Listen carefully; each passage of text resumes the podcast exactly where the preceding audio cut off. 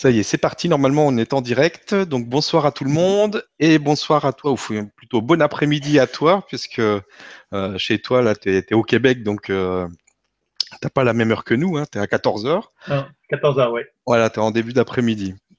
Euh, et puis, il bonsoir à tous et à bonjour qui nous suivent. Bien sûr, bien sûr, sans doute. Alors, salut tout le monde. bonsoir chez vous. Ben, on est content de te retrouver. On avait fait une première, euh, une première Vibra conférence ensemble qui avait eu euh, pas mal de succès. Il y a eu beaucoup de retours positifs. Donc, on est content de pouvoir continuer avec toi sur, euh, sur la lignée. Et ce soir, on va parler des chakras. Donc, c'est un sujet qu'on n'a pas trop, trop abordé encore sur le grand changement. Donc, c'est vraiment intéressant. C'est bien.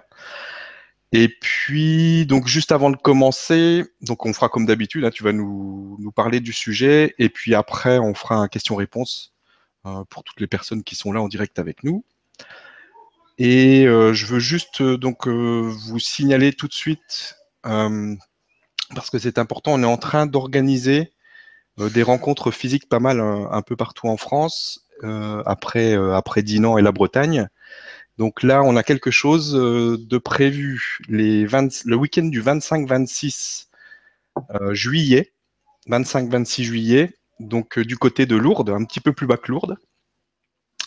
Et puis, on aura le week-end suivant du 1er 2 août sur Lyon. D'ailleurs, sur Lyon, on cherche un lieu. Donc, si vous avez une ferme ou quelque chose avec un grand espace pour accueillir beaucoup de monde, eh ben, on est preneur. Vous pouvez nous contacter. Et puis, on va faire un gros, gros truc euh, le week-end du 19 septembre euh, sur Paris. Donc, euh, réservez vos dates pour qu'on puisse se retrouver à ces endroits-là et à ces dates-là. Donc, merci à tous ceux qui participeront. Alors maintenant, je vais te laisser la parole, c'est rien que pour toi. Donc tu peux y aller, parle-nous du sujet du jour et puis après on fera question-réponse. Je te laisse faire. Mais d'abord une question à laquelle tu pourras répondre peut-être à la fin de la conférence quand est-ce que vous venez au Québec? Ça, c'est une eh ben, question que tu pourrais réfléchir. ça, voilà, je vais y réfléchir, mais s'il y a quelqu'un, pareil, qui a un lieu au Québec euh, pour, euh, pour accueillir beaucoup de monde, eh ben, écoutez, nous, on est prêts à se déplacer. Hein. C'est très bien, c'est très bien. Donc, euh, alors, bonjour et bienvenue à tous pour cette petite, je fais une petite conférence, mais évidemment, c'est, on parle des chakras. Les chakras peuvent être abordés de toutes les façons, de bien les façons. Alors moi, je vais essayer de vous proposer une genre de typologie associée au chakra. Je vais vous expliquer d'abord comment est venue cette idée de, cette typologie-là.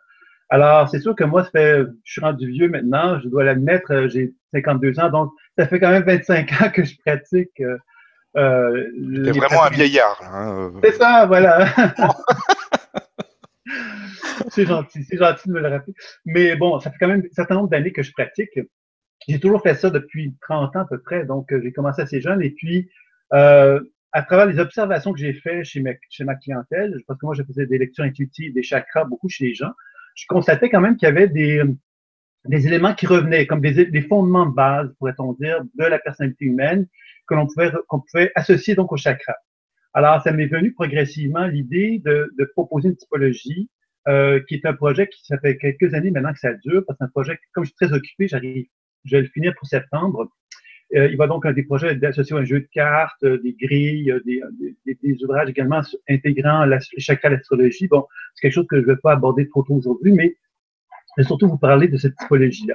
Donc, ce que j'ai observé finalement à travers mes observations, c'est que on était, nous, en tant qu'êtres humains, habités par des états de conscience qui sont associés donc aux chakras.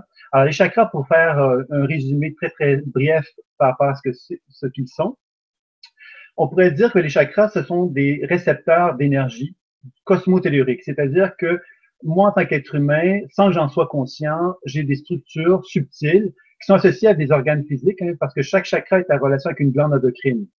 Alors, quand je suis en train de marcher sur, le, sur la, Terre, par exemple, sur le sol, bien inévitablement, il y a un champ électromagnétique que la Terre me, donne.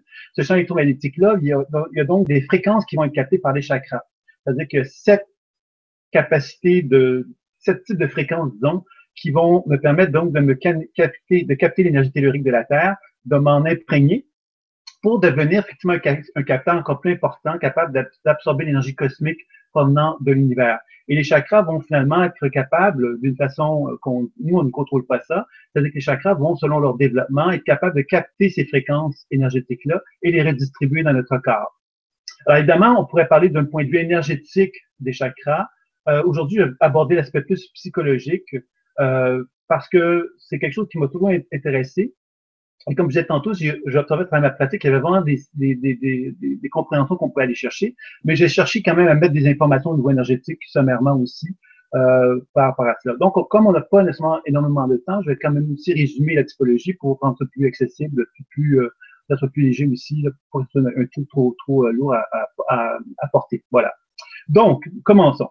Alors, les chakras, ce sont, ce sont ces sept centres, évidemment, qui sont, il y en a qui est au niveau du bassin, au niveau du ventre, au niveau du plexus solaire, au niveau du cœur, au niveau de la gorge, au niveau euh, du troisième œil, comme on dit souvent, et le sommet de la tête. Alors, évidemment, bon, là, je fais une histoire très résumée de ça. Selon chaque être humain que nous sommes, on a développé à travers notre, notre vie euh, ces sept chakras-là à un niveau plus ou moins important. On pourrait dire ça comme ceci, c'est que idéalement, un être qui serait aligné, à, toute sa globalité de sa personne aurait donc un équilibre de ces sept chakras. S'il est équilibré dans les sept chakras, il y aurait donc effectivement euh, un, être humain parfait qui en résulterait. On va l'appeler comme ça. L'être humain parfait, c'est ce que j'appelle moi un état équilibré pour chacun des chakras. Et je vais donc vous présenter chacun d'eux avec une version équilibrée, puis une version un petit peu déséquilibrée pour vous montrer les, deux, extrêmes, disons, qui sont associés à chacun d'eux. Ce qui va nous amener donc finalement pour vous à, être capable d'identifier par vous-même, par la simple discussion qu'on a aujourd'hui, de pouvoir définir quels sont les chakras que vous pouvez juger qui est proche d'un équilibre et ceux qui sont effectivement peut-être dans un état d'hyperactivité, par exemple, ou d'hypoactivité parce qu'on va peut-être se résumer à ces trois composantes-là aujourd'hui pour que ce soit plus, euh, plus léger. Alors, euh, ça va toujours? Ça, se passe bien, Stéphane? Tout, le monde me suit? Ben, Oui, c'est bon, vas-y, vas-y. Donc, le premier chakra, le chakra racine. Alors, quand on, on l'être humain, comment il fonctionne, c'est que lorsqu'on est sur Terre, on se retrouve dans une position où on est dans une grande fragilité. On a besoin de notre maman, pour effectivement prendre soin de nous, euh, notre papa aussi, accessoirement, faut-il le dire, mais euh, on va souvent avoir la mère qui va, être qui va avoir une relation très étroite avec nous, qui va nous nourrir, qui va prendre soin de nous, qui va nous sécuriser, etc. Alors, c'est évident que on sait tous que quand on est sur Terre, on est comme programmé, on tient, on a un certain bagage à quelque part qu'on a avec soi avant même de naître. Et quand on est, bien évidemment, on engramme ce programme-là qui est associé, bon, à des histoires anciennes, pourrait-on dire ça comme ça, et évidemment, notre, nos parents, même s'ils sont hyper euh, merveilleux et fantastiques, ils ne pourront pas nécessairement répondre à 100% à tous nos besoins parce qu'en tant qu'enfant, quand on est, quand on est sur Terre, on est en état de sensibilité extrême. C'est-à-dire qu'on capte les pensées que nos parents peuvent avoir, on capte les émotions, les insécurités qu'ils peuvent avoir par rapport à eux-mêmes, par rapport à leur vie. Ce qui veut donc dire qu'en tant qu'enfant, on est hyper fragile, hyper sensible et qu'inévitablement, notre chakra racine, qui est le premier chakra qui est vraiment relié à cette position-là de l'enfant qui naît sur Terre, va devoir chercher à se sécuriser, à se réconforter à travers, évidemment, euh, la relation qu'il a avec sa mère et son père. Puis comme vous l'avez compris, c'est une position qui est presque impensable d'arriver à cette sécurité absolue. On va jamais arriver à un niveau de sécurité absolue puisqu'on va dépendre finalement de notre entourage et comme ils ne peuvent pas être 100% présent à nous et d'une façon parfaite, inévitablement que nous, on va avoir des traumatismes plus ou moins importants qui vont en résulter par ce chakra-là. Alors, évidemment, donc, le, moi, ce que le chakra racine, je l'associe au bâtisseur, qui est, pour moi le, type de typologie là, de chakra racine.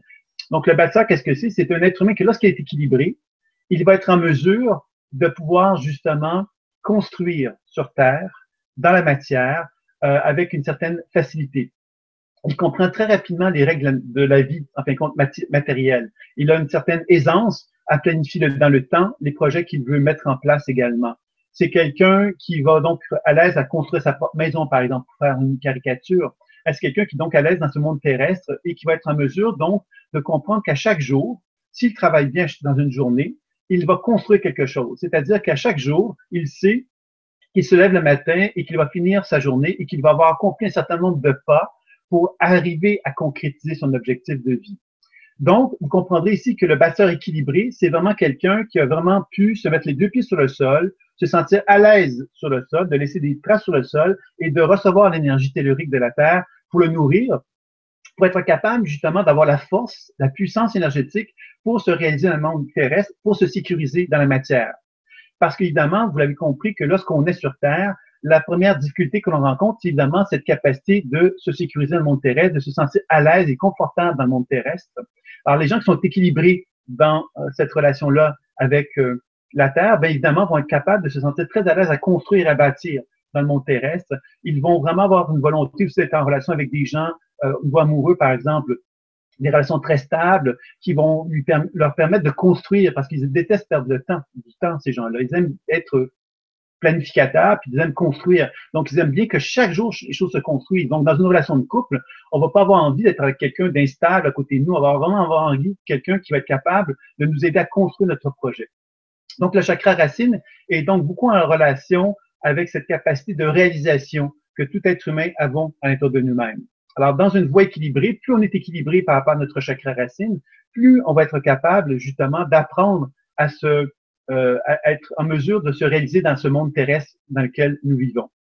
Bien évidemment, les gens qui sont dans l'insécurité du chakra racine, la tradition chamanique nous avait enseigné, et j'en avais parlé, je pense, dans la première conférence, la pratique de l'enracinement.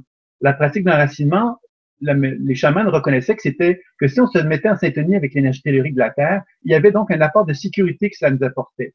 Alors, vous avez compris ici que quand on n'a pas cette sécurité de base dans notre chakra racine, lorsqu'on a vécu des traumatismes dans notre jeunesse, hein, souvent, ben évidemment, notre apprentissage va consister justement à accepter quelque part quelque chose qui est plus grand que soi, qui va apprendre à nous sécuriser, faire confiance à la vie. Hein, on, sait, on entend souvent ça des amis qui vont nous dire, bon, fais confiance à la vie, toi s'arranger. Ben, à quelque part, c'est ça que dans la tradition chamanique, on va souvent proposer.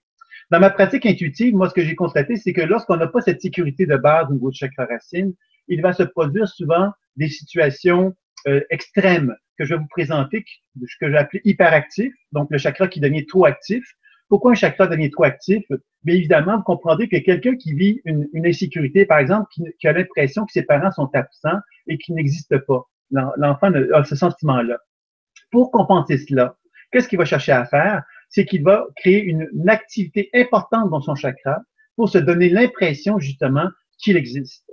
Alors, qu'est-ce que ça va donner comme caractère, comme particularité? Bien évidemment, ce sont des gens qui vont être ce qu'on peut appeler euh, des, des êtres précipités, c'est-à-dire des gens qui vont avoir envie de se réaliser dans le monde terrestre, mais d'une façon rapide, et qui vont vraiment vouloir se prouver dans la matière qu'ils sont capables d'atteindre des résultats dans le monde concret. Souvent, ce sont des gens qui sont précipités, qui sont trop rapides, qui veulent, faire les choses trop rapidement.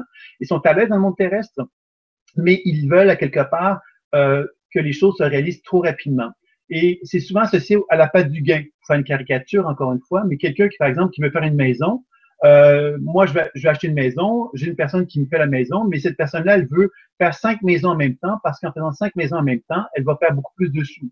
Donc, qu'est-ce qui va se passer? C'est que cette personne-là, évidemment, elle va avoir beau planifier ces cinq maisons-là, mais elle va, parce qu'elle va avoir cette volonté d'avoir un apport du gain important, va peut-être justement se, mettre dans une situation de, de, stress trop important qui va faire qu'elle ne pourra pas réaliser la maison dans les délais convenus. Alors, vous voyez, c'est ça un peu qu'on va retrouver chez l'hyperactif bâtisseur. Ce sont des gens, effectivement, qui vont avoir une volonté d'aller chercher une sécurité, mais souvent en se mettant des pressions énormes, en se mettant dans une situation de stress, de trop, de trop vouloir réussir trop rapidement et ils vont finalement se retrouver dans des situations qui vont pas toujours être faciles parce qu'ils vont pas être en mesure de répondre aux délais qui ont, qui ont, qui ont été promis, par exemple. Vous me suivez, ça va? Alors que si on regarde l'hypoactivité maintenant, qui est un effet qui est le contraire, c'est que le chakra, quelque part, lorsqu'on est dans une position d'insécurité par rapport à notre chakra racine, il est possible effectivement qu'on se dise, ben moi, je ne veux pas, je ne veux, pas me connecter à cette sécurité-là, à cette insécurité-là plutôt. Donc, ce que je vais faire, c'est que je vais tomber en état d'hypoactivité. C'est-à-dire que je vais me retirer de ce chakra-là en me disant, moi, je ne veux pas être en contact avec cette émotion-là. Qu'est-ce qui va en résulter? Ce sont souvent quelque part des situations où les gens, justement, vont euh, avoir très, très peur, donc, d'habiter le monde terrestre. Alors, ce sont des gens qui vont hésiter de se manifester dans le monde terrestre. On dit souvent que ce sont des gens qui sont perfectionnistes. Pourquoi? Parce que chacun des pas qu'ils font, ils veulent tellement, tellement le réussir adéquatement, ils veulent tellement bien faire que chacun des pas leur apparaît très important. Alors, un pas devant l'autre, OK, est-ce que je dois, faire ce pas-là vraiment? Si je fais ce pas-là, qu'est-ce qui va se passer? Quelles sont les conséquences? Qu'est-ce qui va en résulter, etc. Donc, ce sont des gens qui vont beaucoup plus être dans la lenteur que, évidemment, l'hyperactif, parce que justement, chacun des pas, ils veulent s'assurer qu'ils vont le faire dans les meilleures conditions possibles, dans lesquelles ils vont se sentir bien et confortables. Alors, vous voyez que ce sont deux caricatures extrêmes dont je viens de vous présenter. Bon, il y a d'autres états associés au, chakra, qu'on pourrait parler de désaligné, par exemple, ou ceux qui sont associés à l'hypo et l'hyper surchargé et à l'épuisement. Alors, vous voyez que ce sont sept états énergétiques qui, dans tous les cas, l'objectif ultime, c'est de retrouver l'équilibre chez le bâtisseur. C'est ça qu'on va toujours rechercher à retrouver. Alors, donc, si on se reconnaît dans l'un ou l'autre de ces caricatures-là, ben, on comprend que notre objectif, justement, c'est d'être capable de retrouver cette vision d'équilibré d'une personne qui va être en mesure de construire ses projets en accord, justement, avec la notion du temps et de l'espace, en étant réaliste le plus possible, etc. Donc, ce sont les vertus qu'on peut, qu'on peut chercher à développer. Alors, évidemment, dans, mon travail, moi, en tant que thérapeute intuitif, j'ai souvent observé évidemment que dans le champ énergétique, évidemment, qui sont associés au chakra racine, il y a des mémoires qui vont être là.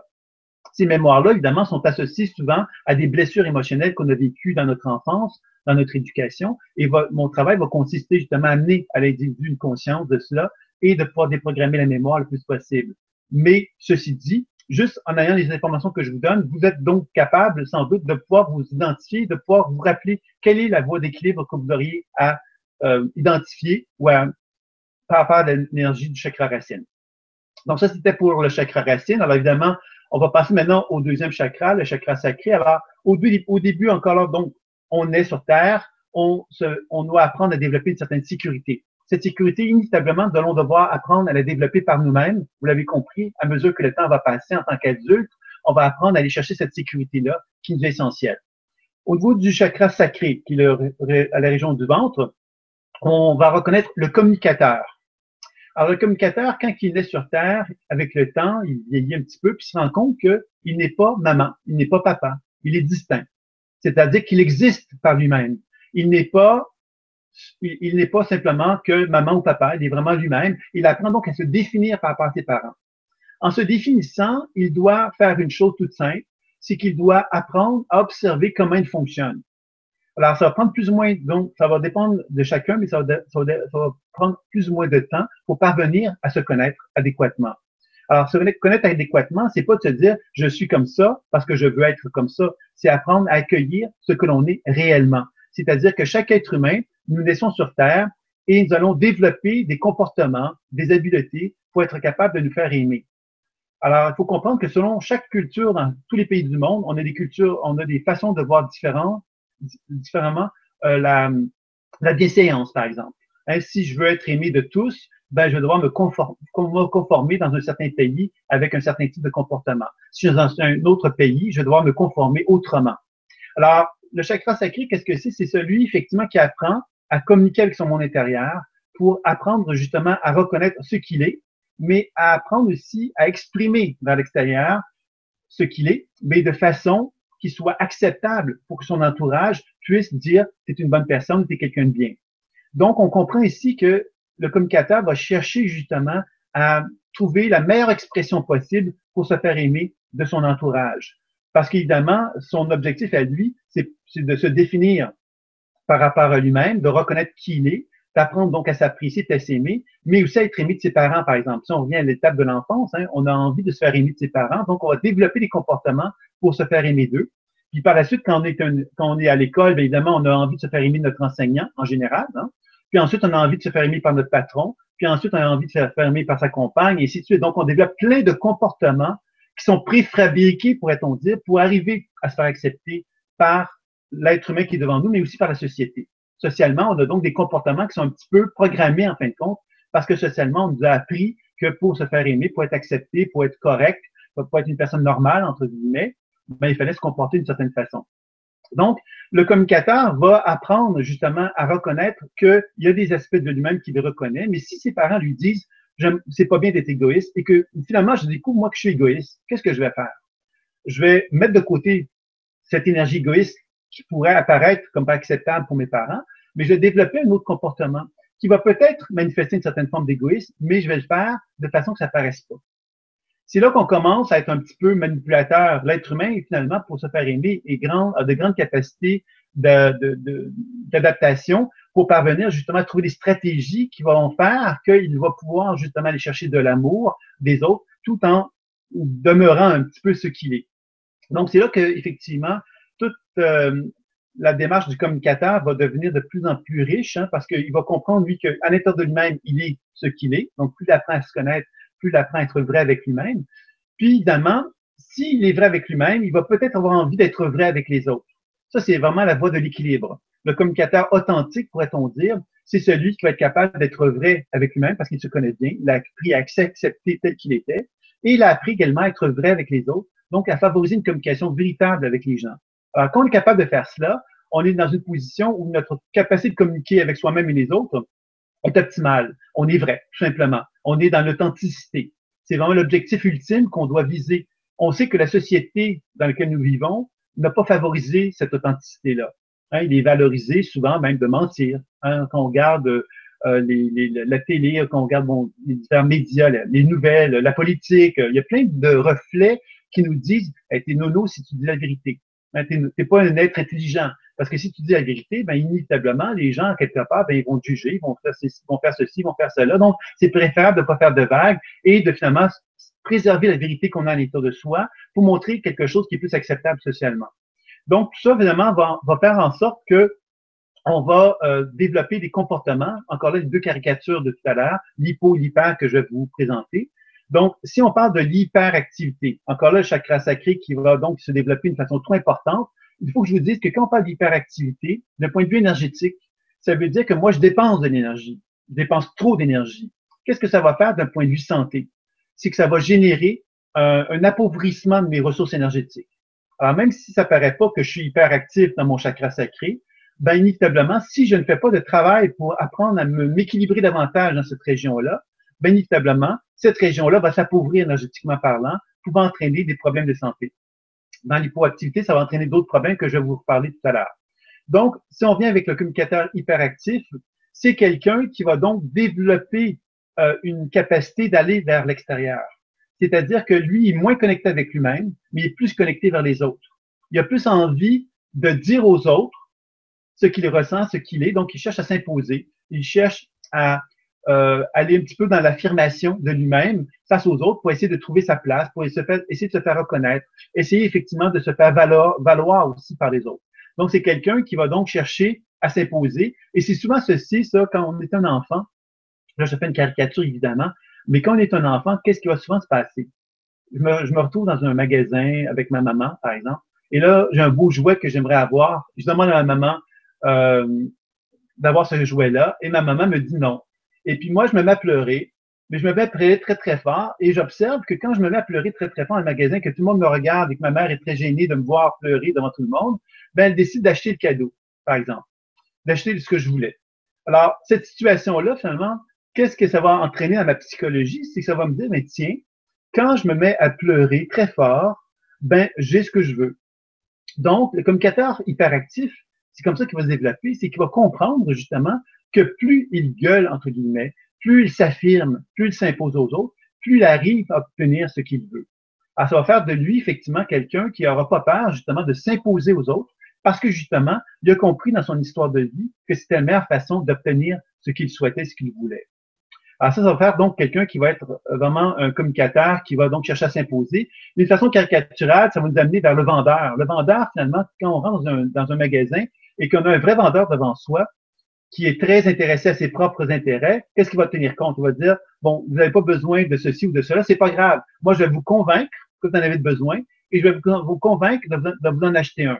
Même si vous n'en avez pas besoin, parce que moi, c'est pas, ça m'intéresse pas de savoir ce dont vous avez besoin. Ce qui m'intéresse, c'est de pouvoir finalement atteindre mes objectifs de vente, par exemple, ou atteindre mes, mes objectifs financiers que j'ai pour moi-même.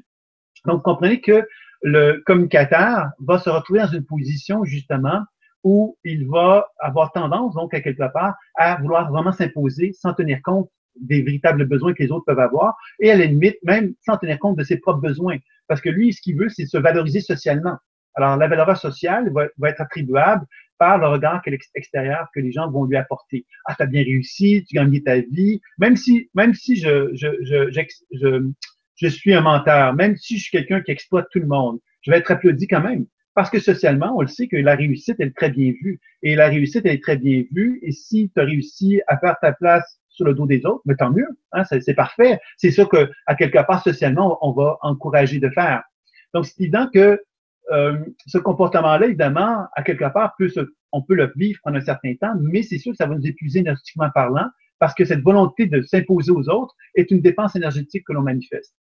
Donc, un jour ou l'autre, on va se fatiguer, puis on va avoir envie de changer. Alors, le changement va nous amener vers où? Ben, idéalement, va nous amener vers le, communicateur plus équilibré, qui va être plus vrai avec lui, plus vrai avec les autres, inévitablement. Si on regarde maintenant l'hypoactif, qui est l'autre caricature, ben, l'hypoactif, qu'est-ce que c'est? C'est celui qui est vraiment trop à l'intérieur de lui-même. Donc, l'hyperactif va vers l'extérieur, l'hypoactif va vers l'intérieur.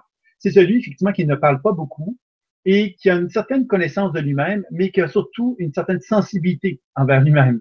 C'est-à-dire qu'il se pose plein de questions vers les autres, mais il va pas partager ce que les autres ont à lui, euh, ce qu'il ressent des autres. Par exemple, cette personne-là, euh, il me semble qu'elle me regardait avec des drôles de yeux. Peut-être qu'elle m'en veut, peut-être qu'elle m'en veut pas, peut-être qu'elle est en colère contre moi, peut-être qu'elle n'a pas aimé que je fasse telle chose, telle chose.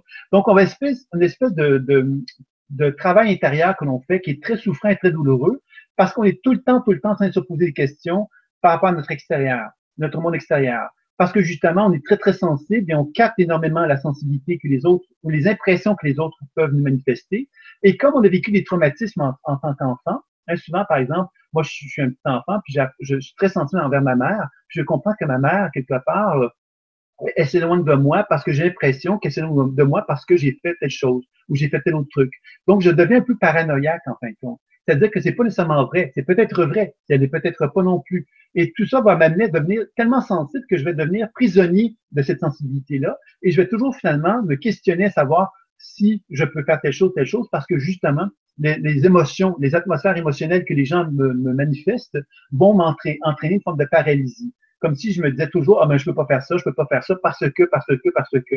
Donc c'est ça, ça va m'amener donc effectivement à brouiller à quelque part ma connaissance de moi-même parce que je vais tout le temps, tout le temps être dans ma subjectivité émotionnelle pour ne pas pouvoir assumer qui je suis. Ce qui est dommage en fin de compte. Et évidemment, ben, plus on, je suis dans un état d'hypoactif, un niveau énergétique, qu'est-ce que ça va entraîner? C'est un ralentissement de mes capacités énergétiques. Donc, l'énergie circule moins bien. Et moins elle circule, plus elle devient stagnante. C'est-à-dire qu'il y a des congestions qui vont se former, euh, qui vont être pas favorables à la santé, bien évidemment.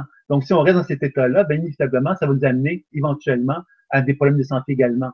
Donc, l'objectif, encore une fois, par rapport au communicateur, c'est de chercher justement être le plus aligné possible à cette vérité, hein, de, cette authenticité envers soi-même et cette authenticité que l'on aurait à développer avec notre entourage.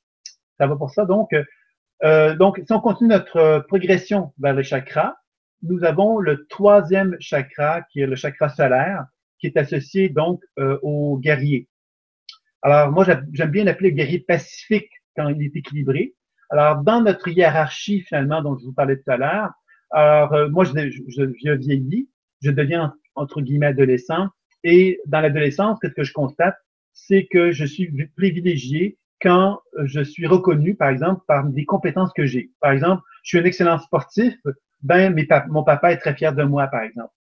Je suis une petite fille, euh, je suis très intelligente. Là, je vais faire des gros trucs un peu misogynes ou pas misogynes, des caricatures. Hein vous comprendrez. Alors, ma petite fille peut être, euh, être super intelligente, elle est super appréciée, super belle, tout le monde, son papa est très fier d'elle. Bon, alors, de cette façon, qu'est-ce qui va se passer? C'est que l'enfant va comprendre qu'il a des avantages. Si il, euh, il a cette compétence sportive, par exemple, il, a, il est apprécié. Il y a des cadeaux, il y a des, des, des, des de l'amour, hein, on lui donne de l'amour, on lui donne, ah, je suis tellement fier de toi, on, on le nourrit. Ce qui veut dire qu'on comprend à ce moment-là que si on a euh, une certaine compétence que l'on développe, si on a un certain talent que l'on développe, on a, on va donc devenir plus apprécié, mieux que les autres, en quelque sorte. C'est là que ça va nous amener dans la notion de dominant-dominé. Alors évidemment, je viens de vous donner l'exemple de celui qui se sent valorisé. Vous avez compris, vous l'avez peut-être même vécu en tant qu'enfant, que dans certaines circonstances, il y a des gens qui sont très valorisés, très appréciés, et d'autres qui vont, qui ont l'impression de l'être beaucoup moins un peu comme si on était tout effacé, on n'était pas reconnu, on n'était pas vu, on n'était pas, on n'avait pas le sentiment qu'on avait, qu'on était quelqu'un de spécial parce que les gens autour de nous ne semblent pas nous valoriser, etc. Donc, vous comprendrez ici que celui qui a été valorisé va développer un comportement donc de dominant, entre guillemets. Le dominant, c'est qui? C'est celui qui n'a pas peur de prendre sa place. C'est celui qui n'a pas peur de s'affirmer, qui n'a pas peur de montrer, de mettre en évidence ses compétences, hein, parce que quelque part, il se sent à l'aise, parce que lui, il sait qu'on lui a donné des petites tapes dans le dos pendant toute sa jeunesse, donc il se sent à l'aise de s'affirmer puis de prendre sa place. Celui, évidemment, qui n'a pas été à l'aise, qu'on lui a pas donné ces petites tapes dans le dos-là, bien évidemment, va se mettre en retrait, puis il va justement pas vouloir prendre sa place. Il va pas vouloir se mettre dans une position de valorisation parce qu'il va avoir peur de ça, il va avoir l'impression qu'il pourrait être jugé, etc. Donc, le guerrier, idéalement, le guerrier équilibré, comme je pourrais appeler le guerrier pacifique, qu'est-ce que c'est? Ben, c'est celui, quelque part, qui a appris, lui, à reconnaître qu'il avait des compétences. Comme chacun d'entre nous en en avons. Il a compris, lui, que ces compétences-là, c'était superbe qu'il les ait. Mais en même temps, il a compris également que ces compétences-là pouvaient être enrichies par la compétence de d'autres êtres humains. C'est-à-dire qu'il a compris que s'il collaborait avec d'autres êtres humains qui avaient des compétences qui pouvaient être complémentaires aux siennes, il allait pouvoir justement développer des compétences plus importantes, d'aller plus loin. Alors, par exemple, un bon, un bon homme d'affaires, par exemple, un bon patron, qu'est-ce qu'il va faire? Il, il va pas être un bon guerrier, ce patron-là. Il va pas se dire, ben moi, je vais tout faire seul. Si c'est un bon, un bon, un bon homme d'affaires, il va comprendre que il peut être très bon, mais il y a, des failles. Il n'y a pas des forces dans tous les domaines. Il va aller chercher des gens qui vont combler ces forces-là.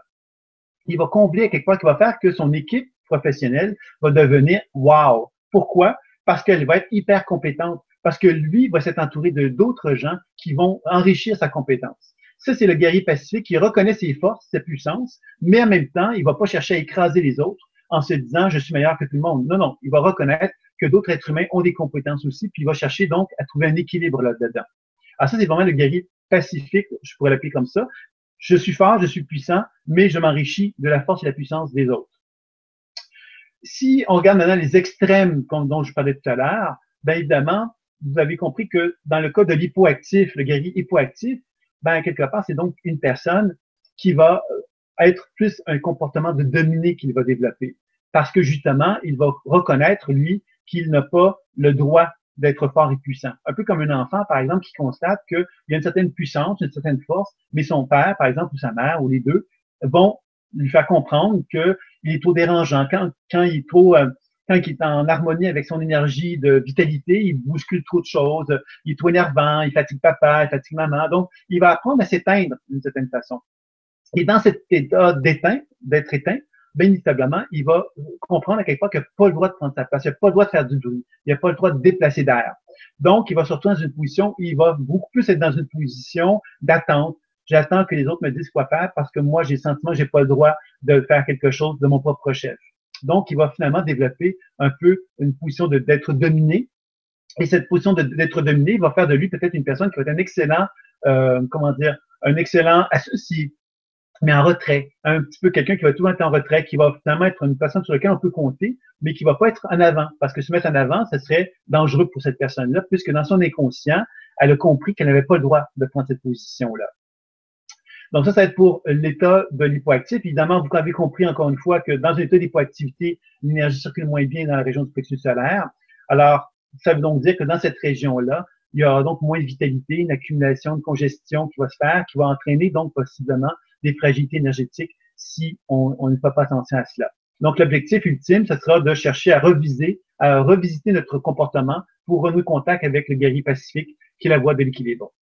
Si on regarde l'hyperactif maintenant concernant le guerrier, bien évidemment, le guerrier hyperactif, c'est celui qui est dominant. Donc, euh, on vient d'une société où on pourrait facilement diviser d'une façon très caricaturale, encore une fois, euh, la société en disant, ben voici, il y a des dominés et il y a des dominants.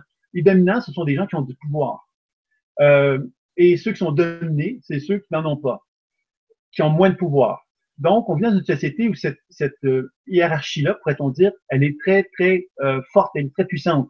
Et cette position-là, quelque part, cette dichotomie qui existe entre les deux, ben, elle est un beau reflet, quelque part, de notre du développement euh, des chakras d'un point de vue collectif.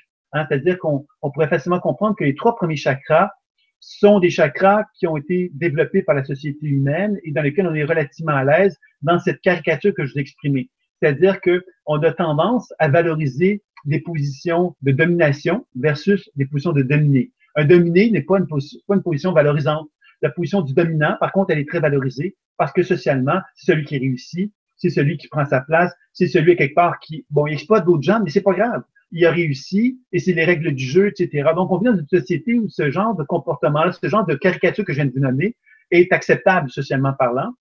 Et peut-être qu'un jour, on pourrait envisager que ça puisse être différent, mais présentement, c'est la position quelque part que chacun d'entre nous reconnaissons comme presque naturelle dans bien des cas.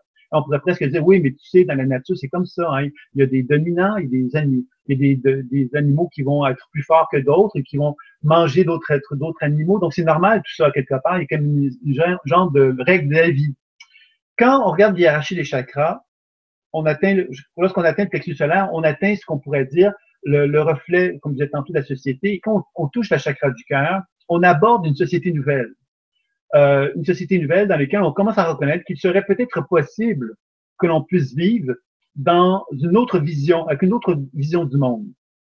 Alors évidemment, cette autre vision-là n'est pas encore présente sur Terre d'une façon si importante que cela, mais on espère, avec le temps, avec des millions d'années possiblement, j'exagère évidemment, qu'un jour, la société puisse ressembler davantage à l'hierarchie des chakras supérieurs. Donc, je vais vous présenter maintenant la typologie des chakras supérieurs dans lesquels on a, tous aussi en nous euh, et qui vont nous permettre, encore une fois, de mieux cerner quelque part comment on peut arriver à développer aussi ces habiletés-là au niveau des chakras supérieurs qui sont tout aussi importants, évidemment, que les chakras inférieurs.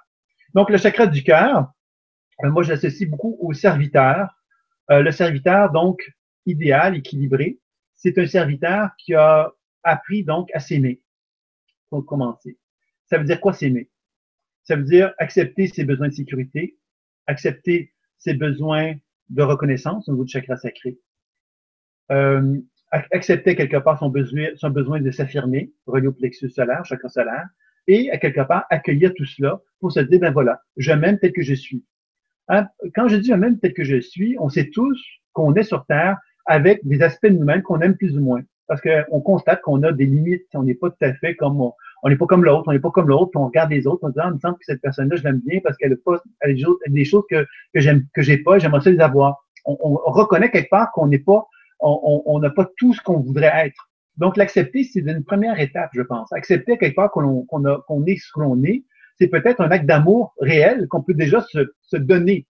Comment peut-on faire cela? Ben, simplement, justement, en accueillant chaque jour, chaque matin, ben voilà, je suis ce que je suis. Et à quelque part, j'ai deux, deux, options possibles. Soit que je me déteste en, en étant qui je suis, ou soit que j'apprends à m'aimer. J'apprends à m'aimer, ça veut dire quoi? Ça veut dire, ben, j'apprends à reconnaître que je suis ce que je suis aujourd'hui, mais que peut-être que je peux chercher justement dans chacune des actions que je pose dans mes journées à apprendre à poser un regard d'amour envers moi, de compassion et de support, où je m'accompagne et que je m'aime, et je reconnais quelque part que si je prends soin de moi, ben tout doucement, je vais apprendre donc à m'épanouir, à être plus rayonnant vers le monde extérieur, puis plus être capable de performer aussi vers le monde extérieur, parce que je suis plus en harmonie avec moi dans mon monde intérieur. C'est sans doute ça la première étape que l'on doit se fixer par rapport à la région du chakra du cœur. Le deuxième objectif qu'on doit reconnaître dans le chakra du cœur, c'est que quand je suis dans cet acte d'amour-là envers moi-même, une des choses que j'ai observé, c'est que j'ai accepté mes compétences. J'ai accepté c'est quoi ma, mission de vie, à quelque part, en tant qu'être humain. Je vais accepter quelque part que je suis quelqu'un qui a envie d'apporter à la société quelque chose. C'est pas ce que la société nous demande qu'on va apporter, c'est ce que nous, on a à apporter. C'est pour ça qu'on parle du chakra du cœur comme étant le chakra de l'individualisation humaine. En psychologie, on reconnaît cela aussi, hein, comme on est dans l'âge adulte, on doit apprendre à s'individualiser, c'est-à-dire à reconnaître que nous sommes une entité individuelle et que cette entité individuelle-là n'est plus colorée par la programmation de son enfance, mais que nous commençons à pouvoir assumer ce que nous sommes aujourd'hui et ce que nous avons envie d'être dans le futur. C'est une, étape importante dans la vie que chaque être humain, nous devons un jour ou l'autre, sans doute, hein, apprivoiser cet état-là pour nous donner l'autorisation d'être en accord avec qui nous sommes véritablement. Donc, quand je commence à reconnaître que j'ai envie de servir l'humanité avec la couleur de qui je suis profondément, je me donne l'autorisation de tendre la main vers la société en disant, voilà, moi, j'ai des compétences dans tel, tel, tel, tel domaine et j'aurais envie de donner à cette humanité-là, à ce, aux êtres humains, à la communauté dans laquelle je vis, de donner quelque part un apport des qualités, des compétences que j'ai. Alors, c'est un bel acte, en fin de compte, parce que ça va nous permettre justement de pouvoir envisager ce que j'appellerais une vision d'une belle société. La nouvelle, la nouvelle vision de la société, c'est de me dire, ben voilà, moi j'apporte quelque chose de, qui me correspond, telle autre personne peut apporter quelque chose qui lui correspond, telle autre personne peut apporter quelque chose qui lui correspond, et tous ensemble, qu'est-ce qu'on va créer? C'est une société nouvelle. Cette société nouvelle-là, on la retrouve actuellement dans des micro-sociétés, j'appellerais, euh, qui sont des, gens qui vont se retrouver tous ensemble, qui vont se dire, ben voilà, on va travailler ensemble, on va se créer une petite société, on va acheter des maisons ensemble, un petit espace un peu plus euh, dans lequel on va pouvoir finalement collaborer. Euh, c'est un peu le concept du village. Hein. Le concept du village sont des gens qui se réunissent et qui vont finalement chercher à développer une autonomie minimale pour être capable de fonctionner. Alors, ce sont, on pourrait espérer qu'un jour, l'humanité tout entière puisse fonctionner sur ce modèle-là. Un modèle qui permettrait à l'être humain de chercher justement à développer ses compétences et ses qualités, et que tous les êtres humains valorisent ces compétences et ces qualités-là, et qu'on puisse trouver une société qui fonctionnerait sur ce principe justement de, de, de, de compétences et de, de sentiment quelque part que l'être humain que nous sommes, on a tous des envies, des désirs, et qu'on puisse chercher justement à créer une société qui répondrait à un idéal comme celui-là. Alors donc ça, c'est un peu l'idéal que le chakra du cœur, le serviteur, porte en lui. Et le serviteur, bien évidemment, c'est quelqu'un qui va donc apprendre à s'aimer. Et parce qu'il s'aime, il va avoir envie de transmettre cet amour-là qu'il a pour lui-même envers les autres et donc de pouvoir faire des échanges qui vont favoriser cette nouvelle société que je viens de nommer. Alors évidemment, il y a des êtres humains qui sont en mesure de le faire sans être dans une nouvelle société. On cherche, c'est un peu comme le principe de Krishnamurti qui disait bon que une petite goutte d'eau dans, dans l'océan va changer le monde. Ben c'est ça. Le petit, celui qui est serviteur équilibré, ben c'est une petite goutte d'eau qui est en train de changer le monde euh, tout doucement. Et si on apprend justement à valoriser cette, ces vertus-là, ben évidemment, tout doucement, ben, on va changer le monde et c'est déjà tant mieux. Et on est déjà en train de changer le monde hein, grâce à des organes, à Vibra Conférence, par exemple, de Stéphane. Bon, c'est une façon aussi d'amener cette, transformation progressive à se manifester, de faire vibrer nos chakras autrement que simplement dans les chakras du bas, un hein, chakra racine, chakra sacré, chakra solaire, qui sont, qui sont souvent nourris par des, euh, par l'insécurité, par les difficultés matérielles, par euh, par notre difficulté à se faire aimer socialement, à trouver notre place, etc., euh, etc. Donc, il y a plein de raisons pour nourrir nos trois premiers chakras, mais commencer à ouvrir notre chakra du cœur, nourrir ce chakra-là, c'est déjà beaucoup plus difficile puisqu'on n'est pas stimulé tellement fortement par cela, parce que la société ne vibre pas tellement encore dans ces espaces-là. Et évidemment, toute, événement, toute situation comme Vibra-conférence, bien évidemment, ça ouvre la porte à ça. Donc, c'est une très bonne prescription que je pourrais vous donner de suivre Vibra-conférence régulièrement. Ça va aider votre chakra du cœur Ouais, on s'organisera tout à l'heure, euh, Stéphane, pour l'aspect financier de la chose, mais bon. Alors voilà, donc ça c'était une blague évidemment, mais bon, c'est des éléments comme ça qui vont quand même stimuler quand même beaucoup notre chakra du cœur. Alors maintenant, quand on regarde les caricatures du serviteur, évidemment, le serviteur hypoactif, c'est celui justement qui a appris, malheureusement, d'une certaine façon, par la souffrance, par la douleur, par les difficultés, il a compris, lui, que euh, c'était pas une bonne chose de s'ouvrir. Parce que s'il s'ouvre, il va se faire exploiter, il va se faire avoir du mal, il va être rejeté, etc. Donc, c'est son expérience de vie qui l'amène à penser cela. Et c'est donc quelqu'un qui va plutôt avoir tendance à se renfermer sur lui-même parce qu'il va avoir peur, justement, de se retrouver dans une position où, justement, il serait reconnu, il serait vu dans cette dimension justement amoureuse, dans cette dimension plus romantique, dans cette dimension plus ouverte aux autres. Alors, évidemment, les blessures amoureuses vont souvent contribuer à cela, mais aussi les blessures aussi sociales, hein, quand on essaie de justement se faire reconnaître socialement, qu'on essaie de faire valoir quelque part qui on est et que les gens nous rejettent, ben inévitablement, ça nous amène à nous isoler, à plus avoir envie de s'ouvrir aux autres. Donc, c'est certain que l'hypoactif, c'est ça que ça va ouvrir, ça va entraîner une genre de fermeture du cœur qui va nous isoler et qui va nous éloigner en quelque sorte de la société. On va plus avoir envie d'être dans le monde social parce que le monde social, c'est pas très heureux, c'est pas très satisfaisant, c'est pas très nourrissant. Donc, on va plutôt essayer de se mettre en retrait à ce moment-là. Et c'est quelque chose, évidemment, qui est quelquefois dommage, mais c'est quelque chose qui va souvent être euh, observable dans euh, le développement de votre chakra du cœur. Si on regarde l'autre extrême associé à cela, on va parler donc euh, du chakra du cœur qui est hyperactif. Alors, le chakra du cœur qui est hyperactif, c'est souvent quelqu'un qui va être trop dévoué. Alors, je pense souvent à Mère Teresa quand je pense à cet état d'hyperactif trop élevé, on disait que Mère Teresa était quelqu'un qui se dévouait, qui se, se, perdait, qui se donnait de corps. Alors, ce n'est corps bien évidemment, c'est, il y a une question d'équilibre là-dedans. Moi, si je me donne à 350% aux autres, ben j'ai 250% de trop élevé. Donc, c'est sûr que ma batterie énergétique va s'épuiser. Alors, on trouve ça souvent chez les gens, par exemple, qui sont infirmières, infirmiers, infirmières. Les gens qui sont dans une position où ils se donnent aux autres, ils aiment, ils aiment ça. Sauf qu'ils n'ont pas appris à mettre de limites dans cette capacité de don de soi. Donc, ils vont travailler à se donner. Ils vont avoir un compagnon, puis ils vont se donner aux compagnons. Ils vont avoir des enfants, ils vont se donner aux enfants. Ils vont se donner dans toutes les circonstances et dans toutes les situations. C'est évident qu'un jour ou l'autre, ils n'auront plus les capacités, les ressources vitales pour pouvoir continuer à se donner corps et âme comme ça. Donc, ils vont tomber dans un burn-out, ils vont tomber dans une position d'épuisement parce qu'ils n'auront plus ces capacités de se donner. Donc, comprendrez ici que l'équilibre, ça implique quoi? C'est je m'aime et j'aime les autres. Ce n'est pas je m'aime ou j'aime les autres. C'est vraiment un équilibre. Et c'est les serviteurs équilibrés, c'est vraiment je m'aime et j'aime les autres. Alors que dans ce cas-ci, dans l'hyperactif, c'est j'aime beaucoup trop les autres et je m'aime pas assez. Et dans l'hypoactif, c'est je m'aime plus que les autres parce que j'ai peur des autres, parce que je les crains. Alors, vous comprendrez ici que l'équilibre, encore une fois, là-dedans, c'est de bien prendre conscience. La connaissance de soi, qu'est-ce que ça nous permet de découvrir? C'est de reconnaître que, par exemple, moi, je suis devenu, je suis quelqu'un d'égoïste, par exemple. Alors, j'ai une hypoactivité à mon chakra du cœur, j'ai développé une forme d'égoïsme, je me suis renfermé sur moi-même parce que j'ai peur de m'ouvrir aux autres. Mais maintenant, il faut que je comprenne pourquoi je suis comme ça. Évidemment, j'ai pas à devenir un, être qui va être dévoué d'une façon merveilleuse et fantastique. Mais je dois comprendre que si je suis égoïste, que je me suis renfermé sur moi-même, c'est peut-être parce que j'ai des blessures à l'intérieur de moi-même qui m'éloignent de qui je suis vraiment. C'est ça qui est intéressant à comprendre ici. C'est que la typologie, qu'est-ce qu'elle nous sert? Euh, elle nous sert donc d'une porte d'entrée pour questionner ou réfléchir sur les blessures qui sont derrière ces comportements-là. Parce que, idéalement, on a tous la capacité d'être au niveau de notre cœur apte à pouvoir s'aimer et aimer notre entourage et pouvoir collaborer dans, dans cette société nouvelle que je décrivais tout à l'heure.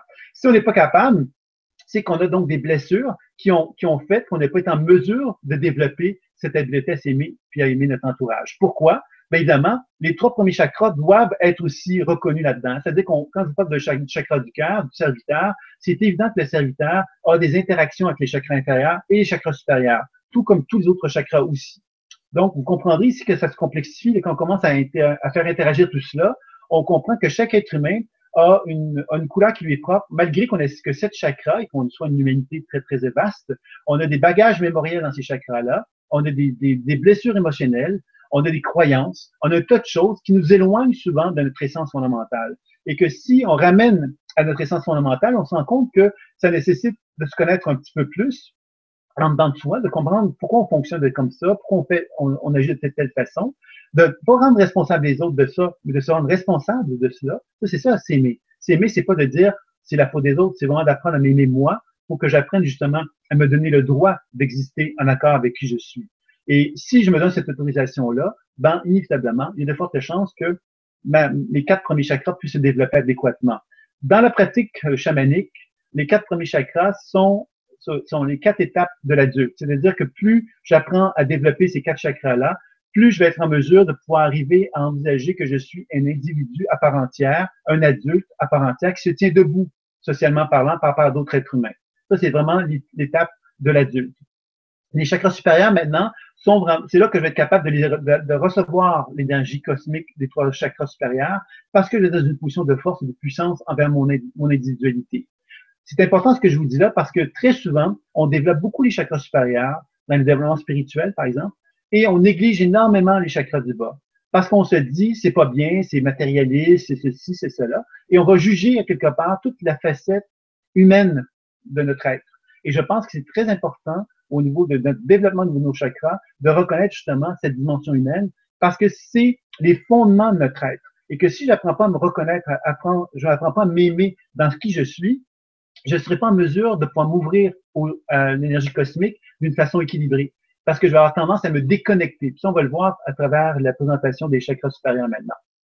Donc, si on arrive au créateur, qui est, relié au chakra de la gorge, le créateur, qu'est-ce que c'est? C'est un individu, justement, qui, d'une façon équilibrée, va être euh, un individu inspiré. Donc, on commence à se rendre conscient qu'on ouvre la porte vers le ciel. Alors, quand on est inspiré, ça veut dire quoi? Ça veut dire que j'ai des petites antennes qui captent les énergies provenant du ciel et qui me mettent en relation avec, la nouveauté. La nouveauté, c'est quoi? C'est tout ce qui, bon, les inventions, les grandes inventions du monde, ce sont des créateurs qui sont, capables de vibrer à des niveaux élevés Ils sont capables de capter des vibrations que personne d'autre n'est capable de, capter. Je donne un exemple, par exemple, Einstein, quand il est arrivé avec sa, sa, théorie, bon, euh, euh, cette théorie-là, quelque part, qu'il a amenée, elle était inévitablement, elle était incomprise par beaucoup, beaucoup de gens, même les plus grands scientifiques n'arrivaient pas à comprendre la théorie de la relativité. Parce que justement, ils n'étaient pas en mesure de, de, de c'était trop nouveau quelque part. Einstein avait une capacité de capter quelque chose de très, très, très inspiré, et il a fallu un certain temps avant que l'être humain, la collectivité, puisse capable de comprendre cette nouveauté-là. La physique quantique, actuellement, elle arrive, elle arrive avec plein de nouveautés également. Alors, ça veut dire qu'on n'est pas juste un créateur, on est plein d'êtres humains sur Terre actuellement qui captent de nouvelles informations, qui nous ouvrent justement vers une autre dimension. Alors, c'est ça un peu la transformation qui est en train de se faire dans le monde actuellement, c'est qu'on commence justement à se rendre conscient quelque part qu'il y a toute une autre vision du monde qui est en train de prendre forme, et tout ça parce que justement, il y a des êtres créateurs qui sont capables de vibrer à des niveaux assez élevés pour amener sur Terre des compréhensions de ces phénomènes-là et que ensuite la collectivité puisse s'en approprié. Donc, le créateur, c'est vraiment un être qui va habituellement être un être intuitif, un être inspiré, un être inventeur et créateur qui va donc être capable d'amener sur Terre de nouvelles formes qui n'existent pas sur Terre en général. C'est ça un peu le créateur équilibré. On a tous cette, cette, capacité-là. Il faut juste simplement se rendre réceptif à cela. Et ça demande évidemment qu'on ait, qu'on ait la capacité à se rendre réceptif à cet univers cosmique, à accepter que dans cet univers euh, élevé, il y a une forme de sagesse, une forme d'intelligence qui nous est accessible. Et ça, on peut dériver le développer. Moi, j'enseigne cette, cette, l'enseignement de l'intuition parce que justement, c'est cette capacité d'être, de, de, se rendre réceptif à cette sagesse intelligente, intuitive. Et la gorge va nous permettre justement de se mettre en relation avec cette créativité, cette inventivité-là. Si on regarde maintenant les extrêmes par rapport au créateur, ben, on va faire les grandes caricatures encore une fois, mais l'hypoactif, par exemple. Ben, l'hypoactif, c'est celui qui a peut-être déjà été créatif et inventif étant enfant, mais qu'on lui a fait comprendre qu'il ne fallait surtout pas être créatif et inventeur. Parce que ben, tu ne feras rien de ta vie avec ça, tu ne pourras jamais réussir quoi que ce soit. C'est préférable d'être dans les normes, d'être dans le, cadre rigide, hein, par exemple des professions qui sont un peu plus euh, carrées, etc. Et cet enfant-là va donc faire éteindre sa créativité, puis va finalement faire un travail très, très, très carré, très, très rigide, dans lequel il n'y a pas de créativité, il n'y a pas de nouveauté qui se manifeste, mais au contraire, quelque chose de très routinier. Alors, le créateur qui est actif devient un être routinier. C'est-à-dire c'est quelqu'un qui va se lever à 6 heures le matin, pas à 6 h 1, pas à 6 h 2, à 6 heures pile. Il va déjeuner à 6h45, il va aller travailler à 7h02, il va revenir à 18h15 de son travail, il va se coucher à 21h02. J'exagère, hein, c'est un peu poussé au niveau de la routine. Mais c'est quand même quelque chose de cet ordre-là qui va sécuriser cette personne-là. Pourquoi? Parce qu'elle est très peur de la créativité, très peur de la nouveauté, très peur du changement parce qu'on lui a enseigné qu'il ne fallait pas être comme ça. Donc, il a appris, lui, à quelque part, à éteindre cette potentiel de créativité qui est en lui. Et il faut comprendre encore une fois que si on est comme ça, ça veut pas dire qu'on est qu'on a inhibé notre créativité à un point euh, extrême, mais ça veut dire quelque part qu'on a sans doute très peur de quelque chose qui touche la nouveauté. Donc, c'est intéressant pour se, de commencer à appliquer, de dire, mais tiens, si, est-ce que moi, je pourrais pas me permettre de faire quelque chose de différent aujourd'hui? Hein, par exemple, mon chemin que je prends toujours pour me rendre à euh, mon travail, je pourrais peut-être prendre une autre direction, une autre voie pour me rendre là. Juste pour briser un peu ce phénomène de routine qui, quelquefois, peut vraiment devenir très lassant. Hein, avec le temps, c'est ça qui va se passer d'ailleurs chez l'hypoactif quand il va aller vers la surcharge, c'est-à-dire avoir une accumulation, une congestion, bien, il va devenir de plus en plus confronté à un ennui, l'ennui de la routine. Il va plus avoir l'impression de, de pouvoir fonctionner, de pouvoir vivre dans cette routine-là. Ça va devenir trop lourd à ce moment-là. Donc, c'est là que, ça va être que le, le, changement va pouvoir se mettre en branle, hein, qu'il va pouvoir devenir conscient qu'il a un désir de retrouver à quelque part quelque chose de plus créatif en lui. Si on regarde donc euh, l'hyperactif maintenant chez le créateur, ben, l'hyperactif, c'est celui qui va se retrouver dans une position où il va euh, avoir un million de projets. C'est-à-dire qu'il va plein de plein d'idées tout le temps, le matin, le soir, la nuit. Euh. donc, plein, plein de projets. Évidemment, vous comprendrez le problème qu'il va rencontrer. C'est que s'il y a plein d'idées, puis plein de projets, puis plein d'inventivités fantastiques et merveilleuses, un jour ou l'autre, il va devoir effectivement dire, bon, qu'est-ce que je fais avec ça? Si j'ai 50 000 projets, ben, c'est intéressant, mais qu'est-ce que je fais avec ça? Alors, il faut un jour concrétiser ces projets-là. Donc, le créatif, le créateur hyperactif va devoir justement reconnaître qu'il y a peut-être peur de descendre dans la matière. Descendre dans la matière, c'est s'incarner. Alors, il y a beaucoup d'idées dans la tête, mais ce qui est capable de les réaliser dans la matière, c'est là, évidemment, qu'on va comprendre que le créateur euh, pour qu'il puisse se réaliser, ben, il faut effectivement qu'il s'incarne. Et comme on parlait des chakras supérieurs, les chakras supérieurs ont tendance à nous amener vers le ciel, à nous amener, à nous déraciner en quelque sorte. C'est pourquoi que l'ancrage du bas est fondamental, parce que le créateur qui n'a pas un ancrage suffisant va pas être capable de faire descendre l'énergie créative pour l'amener dans le monde de la matière. Et c'est ça, quelque part, qui est essentiel. On vit sur Terre, après tout. Hein? Donc, si on vit sur Terre, c'est parce que, justement, on a quelque chose à réaliser. Donc, le créateur hyperactif doit apprendre à reconnaître qu'il a peur de cette réalisation-là, de cette matérialisation, matérialisation de ses propres projets. Donc, tout ça va, consister justement à l'amener donc vers choisir des projets, les prendre et les réaliser, les concrétiser, les rendre matériels pour qu'ils soient accessibles par, euh, pour l'être humain. Si ensuite on poursuit avec euh, le philosophe qui est chakra frontal, donc le chakra frontal est en relation avec le philosophe pour moi. Et le philosophe, qu'est-ce que c'est? C'est le sage. On a tous un sage en soi. Le sage, qu'est-ce que c'est? C'est notre, notre témoin. Le témoin, c'est qui? C'est notre capacité, nous, de prendre un recul par rapport à soi. Moi, je suis capable de m'observer. Et si je m'observe, je peux donc constater que je fais des comportements X, Y ou Z. Si je suis connecté avec une forme d'intuition, cette position de témoin va me permettre de carrément interagir avec ma façon de me comporter pour commencer à me rendre conscient des raisons d'être des comportements que je peux avoir. Dans toutes les grandes pratiques spirituelles, cette position de témoin est reconnue. On parle de témoin dans la méditation, on parle de témoin dans, euh, dans tout le processus intuitif que moi j'enseigne, il y a beaucoup cette position de témoin. Euh, dans, toutes les, dans, dans, toutes les grandes démarches spirituelles qui sont vraiment reliées donc souvent à la méditation, on va vraiment à nous enseigner à être dans cette position de témoin qui nous amène donc à être capable d'observer. Et quand on observe, on, on donne l'opportunité à la sagesse intuitive de se manifester. Et cette sagesse intuitive-là nous met dans une position où on devient un sage qui observe la vie, qui observe la vie, qui comprend une chose, c'est qu'il n'y a rien dans la vie qui n'est pas animé par la sagesse et l'intelligence. Ça veut dire quoi? Ça veut donc dire que quand je suis un sage, je suis capable de voir tous les événements de la vie, quels qu'ils soient, et être capable de donner une d'avoir une compréhension de la raison d'être de ce qui se passe.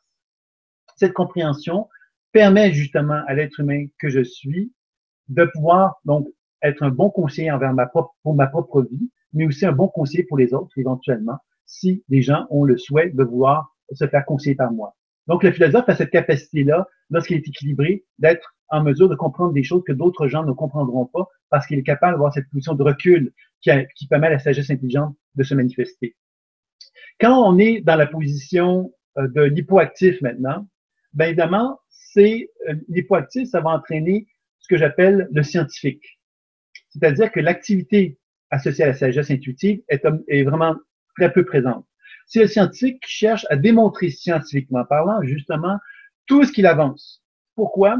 Parce qu'il valorise une chose, c'est la rationalisation de tous les phénomènes qu'il présente. Il faut que tout se tienne dans un contexte très théorique, très, très concret, très matériel, très scientifique, dans lequel il y a des recherches qui ont démontré telle chose, telle chose, telle chose. Donc, c'est pas quelqu'un qui va se rendre réceptif à ce qu'on appelle l'intuition ou à des choses plus spirituelles c'est quelqu'un qui va vraiment chercher tout le temps, tout le temps, avoir une pensée très rigoureuse et très scientifique pour amener chacun des points qu'il va euh, vouloir euh, présenter. Évidemment, cette personne-là qui, qui, est scientifique, ben, si elle ne fait pas attention, elle peut devenir complètement renfermée sur elle-même. C'est-à-dire qu'elle va devenir tellement convaincue que la science a raison qu'elle va se fermer à tout phénomène qui ne pourrait ne pas être démontrable scientifiquement parlant. Donc, ça devient un peu quelqu'un qui devient, qui se met des œillères, en fin de compte, et qui est, est convaincu que seule la réalité scientifique euh, va à une, certaine valeur à ses yeux. Si on regarde maintenant euh, l'hyperactif, le philosophe hyperactif, c'est celui qui va être, on pourrait presque dire, trop intuitif. Quand je dis trop intuitif, ce que je veux dire par là, c'est que il devient tellement connecté avec des perceptions intuitives qui sont associées à quelque chose qui n'est plus relié au monde terrestre, qu'il devient un peu irrationnel. Par exemple, je pourrais très bien décrire euh, les Pléiades dans l'univers, décrire leur fonctionnement, décrire un tas de choses. C'est sensationnel, c'est merveilleux. Sauf que si je ne donne pas un cadre réel, concret à cela, que je ne ramène pas ça au, plancher des vaches, pourrait-on dire, ben, quelque part, ces perceptions intuitives-là, même si elles sont très justes, elles n'ont pas de saveur, elles n'ont pas de valeur, pourrait-on dire, par rapport au monde terrestre. Elles n'ont pas de réalité, elles n'ont pas de rôle, pourrait-on dire. Ça peut être très valable, mais en même temps, il y a quelque chose à quelque part de désaccordé par rapport à notre réalité terrestre. On peut donner des explications intuitives sur un tas de choses qui sont déracinées, c'est-à-dire qu'elles sont pas reliées donc au monde terrestre, Et ça va effectivement quelquefois même nous amener vers des éloignements. Les éloignements les plus élevés qu'on va rencontrer, c'est ce qu'on appelle la pensée sectaire, les sectes. Une secte, c'est qu'est-ce que c'est? C'est une personne qui est convaincue d'avoir la vérité, même si elle n'est pas objectivable, même si elle n'est pas scientifique et démontrable, convaincue de la réalité qu'il va manifester, et qui est convaincue quelque part que tous les mondes qui sont autour de lui doivent le suivre. Et qu'il va il pourrait les amener même à se suicider. Là, je fais une exagération, mais on sait, historiquement parlant, que des situations comme celle-là ont déjà été euh, vécues par des gens qui ont suivi une personne qui était très inspirée intuitivement parlant, mais qui avait peut-être justement des convictions tellement grandes sur, leur, ses perceptions intuitives qu'ils ont réussi, qu'il a réussi à imposer des, des trucs qui lui apparaissent euh, étranges, hein, que des gens arrivent à accepter de se suicider, par exemple, convaincus qu'en se réveillant, ils vont se retrouver dans sur une, sur une pléiade, je ne sais quoi, ben, quelque part, ça, ça, peut, ça peut un peu faire peur. Et c'est évident que quand on fait une démarche intuitive, le philosophe, il cherche à y synchroniser son hémisphère droit et son hémisphère gauche. Ça veut dire quoi? Son, sa dimension intellectuelle et sa dimension intuitive. C'est-à-dire que cette synchronisation des hémisphères va favoriser la position de témoin et va favoriser une position de gros bon sens. Le bon sens, c'est pas parce que je suis intuitif que je vais aller dans des voies qui sont pas associées au gros bon sens. Un intuitif, c'est un sage. Et un sage doit être capable, justement, d'amener les gens dans une voie de sagesse. Alors, s'il ne l'amène pas dans cette voie de sagesse-là, ben, inévitablement, il y a un dérèglement dans ce processus-là. Alors, c'est ça un petit peu que le philosophe doit euh, apprendre à faire, c'est de trouver cette position de synchronisation qui va l'amener justement à faire un mariage des deux. C'est-à-dire le monde intellectuel, le monde rationnel et le monde intuitif, faire un mariage des deux, qui ne veut pas dire qu'il va, qu'il va négliger l'aspect intuitif, ça veut juste dire qu'il va être dans une position de témoin qui va permettre à l'intuition de s'exprimer d'une façon beaucoup plus libre, sans passer par le côté extrémiste qu'on trouve chez les scientifiques et qu'on trouve chez l'intuitif qui est trop, euh, qui a trop, qui a perdu connexion avec la réalité, en quelque sorte. Donc ça, c'était pour euh, le philosophe. Ensuite, on pourrait maintenant donc parler du spirituel, qui est le dernier, qui relie au chakra couronne. Alors, le spirituel, dans le sens équilibré du terme, c'est évidemment un être qui est aligné avec son, pourrait appeler son, son, pourrait appeler son âme. C'est-à-dire qu'il est aligné avec la vérité universelle. Il y a plus de distance entre lui et cette dimension universelle. Et dans ces conditions-là, bien inévitablement, il est libéré hein, de ses croyances, de ses limitations, etc. Il est dans un processus d'unification avec une source plus grande que la sienne. Et dans ce sens-là, son rôle à lui, c'est simplement d'être en accord avec cette source-là. Donc, tout son travail consiste tout au long de sa vie à être en accord avec elle, sans chercher justement à contrôler euh, à contrôler sa vie. Il cherche vraiment à être en accord avec ça. Donc, il est vraiment dans un processus où sa vie prend sens parce qu'il est en harmonie avec cette énergie universelle-là. Il n'est pas en harmonie avec son ego, il n'est pas en harmonie avec un tas d'autres choses. Il cherche vraiment à être y réaccorder complètement avec cette source spirituelle-là. Donc, évidemment, chaque être humain, nous avons tous cette habileté à être capable d'être en harmonie avec cet état-là. Et on est peut-être quelquefois capable de se synthétiser. Le spirituel équilibré va être tout le temps omniprésent en accord avec cette énergie-là. Si on regarde maintenant les deux extrêmes associés donc au spirituel, donc l'hypoactif maintenant, le spirituel, c'est la personne justement qui va se retrouver dans la position de l'athée. L'athée, c'est quelqu'un qui se lève le matin et qui se dirait quelque chose comme ceci, pourquoi se lever, pourquoi aller travailler, pourquoi respirer, pourquoi manger, euh, pourquoi parler, pourquoi ouvrir les yeux, pourquoi ceci, pourquoi cela, pourquoi est-ce que je, fais sur Terre, etc. Donc, c'est celui, effectivement, qui n'a plus de connexion avec la source spirituelle. Donc, n'ayant plus de connexion, ben, il se retrouve dans une position, justement, où il se demande pourquoi, pourquoi il vit sur Terre, parce que, justement, il n'y a pas de sens à sa vie qu'il reconnaît. Alors, vous comprenez qu'à ce moment-là, il va donc développer euh, des thèses, justement, qui vont le sécuriser pour essayer de justifier, justement, cette crise existentielle qu'il a en l'état de lui-même. Mais cette crise existentielle-là, avec le temps, va, sans doute remonter à sa conscience, parce qu'évidemment, tout être humain doit euh, reconnaître qu'il y a quelque chose de plus grand que lui qui existe. Ça, c'est quelque chose qui, est évident chez un jour ou l'autre, on arrive à reconnaître cette vérité intérieure qui est en soi, qui nous amène à bien comprendre qu'on ne peut pas on peut pas s'isoler complètement en se disant ben voilà, il n'y a rien qui existe, puis uniquement moi. Je pense qu'on peut peut pas faire autrement que se rendre réceptif à quelque chose de beaucoup plus vaste. Et c'est ça que euh, va inévitablement arriver à faire à travers son cheminement de vie, puisque sa crise existentielle sera trop profonde à un moment donné. L'hyperactif maintenant, c'est l'être spirituel justement qui euh, est déconnecté.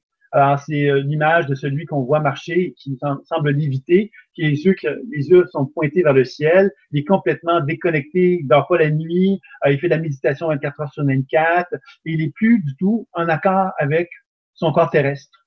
Donc, c'est quelqu'un qui est en excès spirituel. Alors, cet excès spirituel-là, on pourrait se dire, oui, mais des gens, effectivement, qui, ont, qui font ça, qui font des méditations, c'est des êtres éveillés, illuminés, etc. Peut-être. Ça veut, ça veut dire pour moi quand même qu'ils sont ailleurs. Alors, s'ils sont ailleurs, ils sont plus dans le monde terrestre. Alors, mon point de vue à moi, c'est de, de, de, regarder l'être humain dans sa dimension terrestre. Et pour moi, un être spirituel qui est équilibré n'est pas nécessairement un être qui va justement se retrouver dans une position euh, de désaccord comme celui-là. Euh, je pense qu'un être spirituel qui est en accord avec la dimension terrestre va être en mesure donc de se réaliser dans le monde terrestre, de donner dans le monde terrestre, avoir un rôle dans le monde terrestre en accord avec la mission spirituelle qu'il a. Alors, à partir du moment qu'on n'est plus d'intéressé d'être en accord avec ce monde terrestre-là, qu'on a choisi donc de, de, quitter ou d'être constamment dans un développement spirituel, ben, quelque part, on, on se désinvestit du monde terrestre. Et c'est là que ça devient une forme d'hyperactivité spirituelle, puisque ça veut donc dire qu'on est en train de se diriger vers le haut à ce moment-là. Donc, de quitter notre monde, le monde terrestre à ce moment-là. Donc, l'objectif ultime de ça, bien évidemment, c'est de se rappeler qu'on est sur Terre et que si on a envie de, de s'amuser un peu à jouer dans le sable, à jouer dans la terre, à faire des petits moulages avec avec, le, de l'argile, faire des dessins, euh, faire du sport. Euh, bon, c'est toutes des choses qui vont nous ramener simplement doucement à la dimension terrestre et au bonheur de vivre et d'exister, qui peut, qui, peut être, qui peut être intéressant de se rappeler, hein, parce que des fois, on arrive à ne plus, à ne plus valoriser cela, parce que des fois, on est tellement dans la spiritualité qu'on arrive à ne plus voir la beauté de la vie. Et la beauté de la vie, mais à quelque part, se manifeste tout dans, dans le monde terrestre, à travers nos sens, puisqu'on est dans un corps physique. Donc voilà, c'était un peu les sept, euh, les, sept euh, chakras, la, typologie évidemment sommaire que je vais vous présenter, mais qui vous donne peut-être un petit peu résumé là, concernant cela. Je ne sais pas si tu aurais des questions, Stéphane. Ou, euh, oui, Merci beaucoup. oui, oui, il y a des questions, donc on va, euh, ben, on va enchaîner sur les questions. Merci beaucoup pour toutes ces explications. Bienvenue. Il y avait beaucoup, de, comme il y a beaucoup de chakras, donc tu as turbiné. ouais, ouais. Donc, euh, bah, ne vous inquiétez pas si vous n'avez euh, pas tout suivi. Euh, vous pourrez le revoir en replay plus calmement, plus posément. Donc, surtout, n'hésitez pas à le revoir. Alors, on va prendre, ben, on, attaque tout de suite les questions. Donc, avec Dany, qui nous dit l'effervescence et le business, entre parenthèses, autour du coaching des chakras leur ouverture, leur harmonisation, etc., présentent-ils un intérêt dans le développement spirituel? Les chakras ne s'éveillent-ils pas spontanément au gré des besoins de notre évolution? Merci. Une très bonne question. Ce que je dirais, il y a, plusieurs réponses. La première réponse, évidemment, c'est vous avez raison. les chakras, c'est pas, on peut pas faire ce qu'on veut avec les chakras. D'accord? Donc, évidemment, ils se développent naturellement. Par contre, ce que je dirais, et c'est ce que moi je, propose comme enseignement, c'est que les chakras, c'est un peu comme des muscles. Alors, les muscles, évidemment, si on n'en est pas conscient qu'on a des muscles, qu'est-ce qu'on va faire? Bon, on les développera pas, nos muscles. Nos muscles vont rester atrophiés. Alors, on sait que notre corps physique euh, implique euh, l'activité physique, faire du sport, pour être en forme, etc. Donc, je dirais que la conscience des chakras nous met en contact avec ce que la physique quantique reconnaît de plus en plus, c'est qu'on n'est pas fait un, on pas un corps fait de chair et d'os. Ça veut donc dire qu'on est donc un champ d'énergie. Et ce champ d'énergie-là, pour qu'il puisse être fonctionnel, qu'il puisse être optimal, mais ben, si on reconnaît la réalité des chakras, ce qu'on va apprendre à faire, c'est qu'on va apprendre à donner aux chakras leur capacité optimale de fonctionnement. Et dans la pratique intuitive moi j'enseigne, c'est ça que je cherche à faire, c'est qu'il y a plusieurs techniques où on interagit avec les chakras pour apprendre à développer le muscle, mais apprendre à constater qu'en faisant cela, qu'est-ce qu'on va découvrir, c'est que un chakra, par exemple, qui a une certaine difficulté euh, de fonctionnement, mais si on, cherche à le faire fonctionner d'une façon plus importante, ben, il va nous parler. Il va commencer à nous dire pourquoi il y a des problèmes, pourquoi il y a des difficultés. Et c'est là qu'on commence à ouvrir la porte à l'auto-guérison, si on le fait sur soi, ou si on fait sur un, si on fait sur un partenaire, qu'on apprenne à reconnaître qu'en faisant une action énergétique sur un chakra, ben, notre partenaire va nous parler. C'est-à-dire que son inconscient, son champ d'énergie va nous parler pour nous témoigner des raisons d'être de ce blocage-là. Donc, à travers cela, si on apprend à développer ces activités-là sur nos chakras, on apprend à se connaître, on apprend à déprogrammer la mémoire qui sont associées au chakra et on apprend à favoriser la circulation énergétique associée au chakra. On ne fait pas rien d'autre que cela. Ça veut dire que si on fait cela, on donne au chakra les meilleures conditions pour qu'il se développe. On ne, on ne peut pas les influencer plus que ça. Mais si on fait ça, pour moi, c'est un plus absolument, puisque ça nous donne l'opportunité de développer optimalement nos, euh, compétences au niveau des chakras. Merci beaucoup pour la, la, réponse et merci à Dani pour cette question intéressante. Question suivante. Une question d'Iskander qui nous dit Bonsoir à tous. Pouvez-vous nous expliquer comment débloquer nos chakras supérieurs et inférieurs du corps? Merci débloquer, c'est ça? De, comment débloquer. Comment les débloquer. Oui, oui. Premièrement, un chakra, on, débloquer, c'est, c'est peut-être pas le mot approprié, je dirais. Comme je disais tantôt, c'est comme des muscles. Alors, un muscle, ce qu'on va chercher à faire dans un premier temps, c'est qu'on va chercher à lui redonner sa, sa mobilité, sa, on va lui donner son élasticité, on va lui redonner quelque part une amplitude, on va lui donner quelque part des moyens qui vont permettre justement euh, à, à l'organe de retrouver quelque part sa capacité Alors, le chakra, c'est un peu la même chose qu'on va chercher à faire. Si je donne un exemple d'une technique que moi j'enseigne qui est toute simple, hein, parce qu'il faut comprendre que euh, tout se fait dans le monde imaginaire, dans, dans cette pratique-là. Et ce monde imaginaire-là, on comprend qu'il nous donne accès au champ énergétique. C'est-à-dire que le monde imaginaire, on peut le percevoir comme étant simplement de l'imagination, mais on peut aussi commencer avec la physique quantique, encore une fois, nous rappeler que ce que l'on voit physiquement, c'est un monde terrestre, mais a des particules sont plus rapides que la lumière, qu'on ne voit pas parce que nos yeux sont pas capables de capter et que par l'imaginaire, selon moi, on est capable de pénétrer dans cet univers subtil-là, qui est un univers quantique, et on peut donc commencer justement à effectuer des échanges énergétiques avec ces régions-là. Si on prend l'exemple du chakra frontal pour donner un exemple, l'ouverture, fermeture, ouvrir, fermer, ouvrir, fermer, ouvrir, fermer. Tous ensemble, ouvrir, fermer, ouvrir. ça fait même danse. Mais cette idée de faire ça comme ça régulièrement, à cette reprise, par exemple, à faire ça sur chacun de nos chakras, c'est une technique toute simple. Mais c'est une technique qui va nous permettre de dire, ah, mais tiens, c'est drôle, hein, telle région de mon corps, tel chakra, mais j'arrive pas à le faire.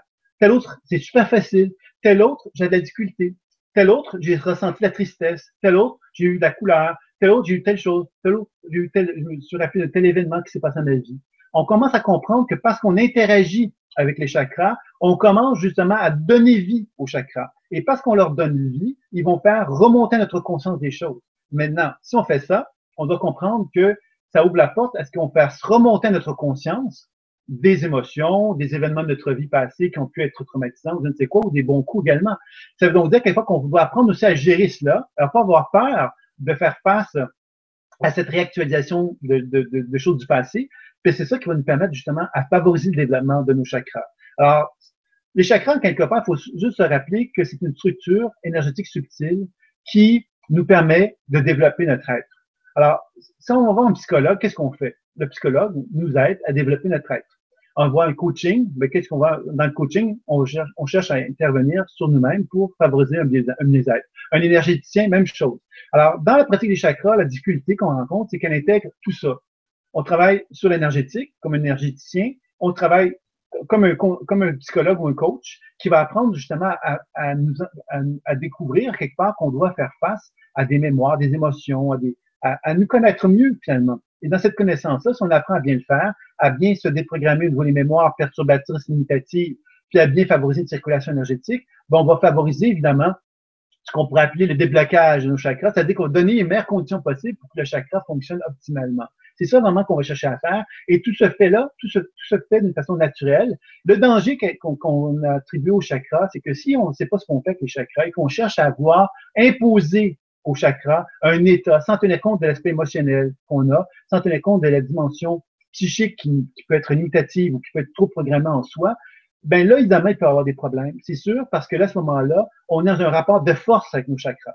Un peu comme les muscles. Si moi, je décide de jouer au tennis pendant 75 heures d'affilée, alors j'en ai jamais fait de ma vie, évidemment, c'est une exagération, ben évidemment, mon bras va peut-être me faire un peu mal après 75 heures, puis peut-être je vais me blesser carrément.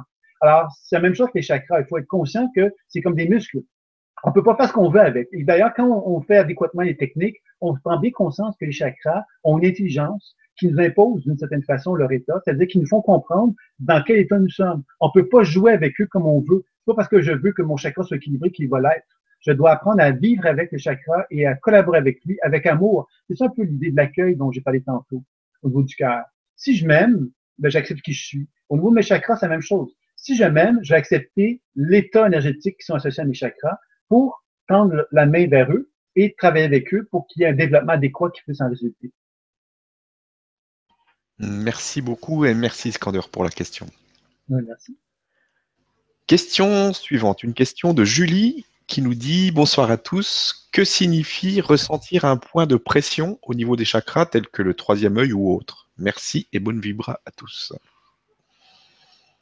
C'est-à-dire qu'on pourrait, on pourrait euh, étendre la question en disant que mon point de pression, ça pourrait être aussi un point de dilatation, ça pourrait être une lourdeur, ça pourrait être bon, un tas de choses associées à cela. Il faut comprendre que les chakras, euh, je vais rappeler simplement une recherche quand même qui est importante d'un physicien qui s'appelle Pop, qui a bien mis en évidence que en tant qu'être humain, nous sommes, capables d'absorber le champ tellurique de la Terre et le Soleil produit de la lumière et notre corps, nos cellules absorbent la lumière.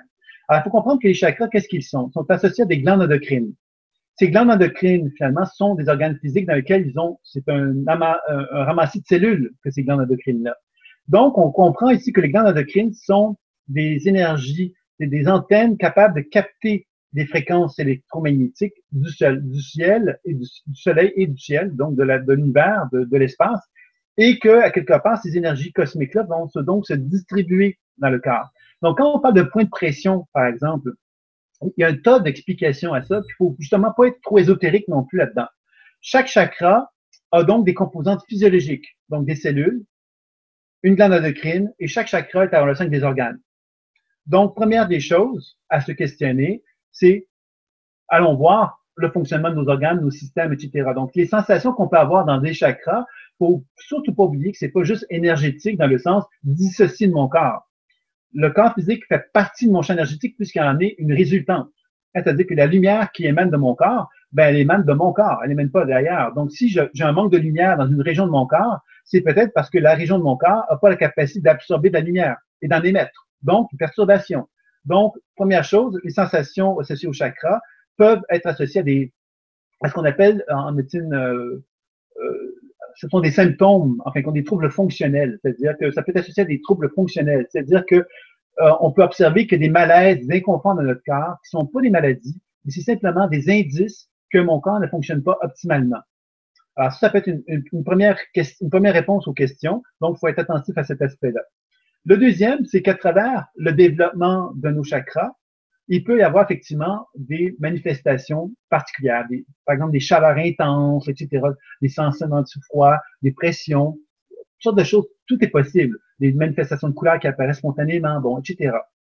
Tout ça, quelque part, il faut comprendre que là, on tombe dans quelque chose de plus subtil. Il faut faire attention parce que quand on tombe dans ce subtil-là, dans ma pratique à moi, ce que j'enseigne, c'est de commencer à questionner ces perceptions-là. Prendre la position de témoin, après s'être enraciné, prendre la position de témoin pour questionner les perceptions intuitives que l'on va capter. C'est-à-dire que, par exemple, si je sens un point de pression au niveau de mon chakra frontal, ben, je pourrais partir sur plein de, de, de, d'intellectualisation en me disant, ah, ben, je suis en train de développer mon chakra frontal, mon troisième œil va s'ouvrir. Oui, je sens qu'il s'ouvre, je sens qu'il s'ouvre. Ça s'en vient, là. Vous voyez, on pourrait partir sur, sur ce délire-là, quelque part. Je dis un délire dans le sens que on, on partirait sur une réflexion intellectuelle qui ne serait pas à un ressenti réel. Alors que moi, dans ma pratique, ce que je cherche à faire toujours, c'est d'amener la position de témoin, un peu celle du philosophe, la position de témoin qui va observer la perception pour la questionner. Qu'est-ce qui se passe? Pourquoi tu es là? Etc. Et là, on commence justement à faire, à faire vivre nos chakras et à faire vivre ce qu'on perçoit l'intérieur de soi comme étant des signes vivants qui ont des, des manifestations à nous transmettre. Et c'est là qu'on commence à établir une relation avec notre intuition on commence à comprendre que notre corps, finalement, est animé d'une sagesse, d'une intelligence qui peut communiquer avec nous. Et si on est capable de faire ça, on commence justement à répondre d'une façon beaucoup plus, beaucoup moins intellectuelle, beaucoup moins rationnelle, mais beaucoup plus vivante. C'est-à-dire que moi, en tant qu'être humain, j'apprends à écouter mon corps qui me donne des informations sur les perceptions que je peux avoir. Et là, le, parce que le danger au niveau, des chakras que moi je trouve, quand j'ai commencé avec euh, les enseignements avec un guérisseur que j'ai suivi pendant trois années, la difficulté, que j'ai rencontré, c'est que ce guérisseur-là donnait très peu d'informations théoriques. Donc, on arrivait, on parlait du chakra, mais on savait pas ce que c'était. Alors moi, je me suis dit, ben là, j'allais voir, j'allais voir une librairie et je vais découvrir ce que c'est que les chakras. Je vais connaître théoriquement c'est quoi les chakras. Et je peux vous dire que c'est vraiment été l'inverse qui en est résulté, parce que dans les livres, malheureusement, sur les chakras, en très forte majorité, on va voir beaucoup de choses théoriques.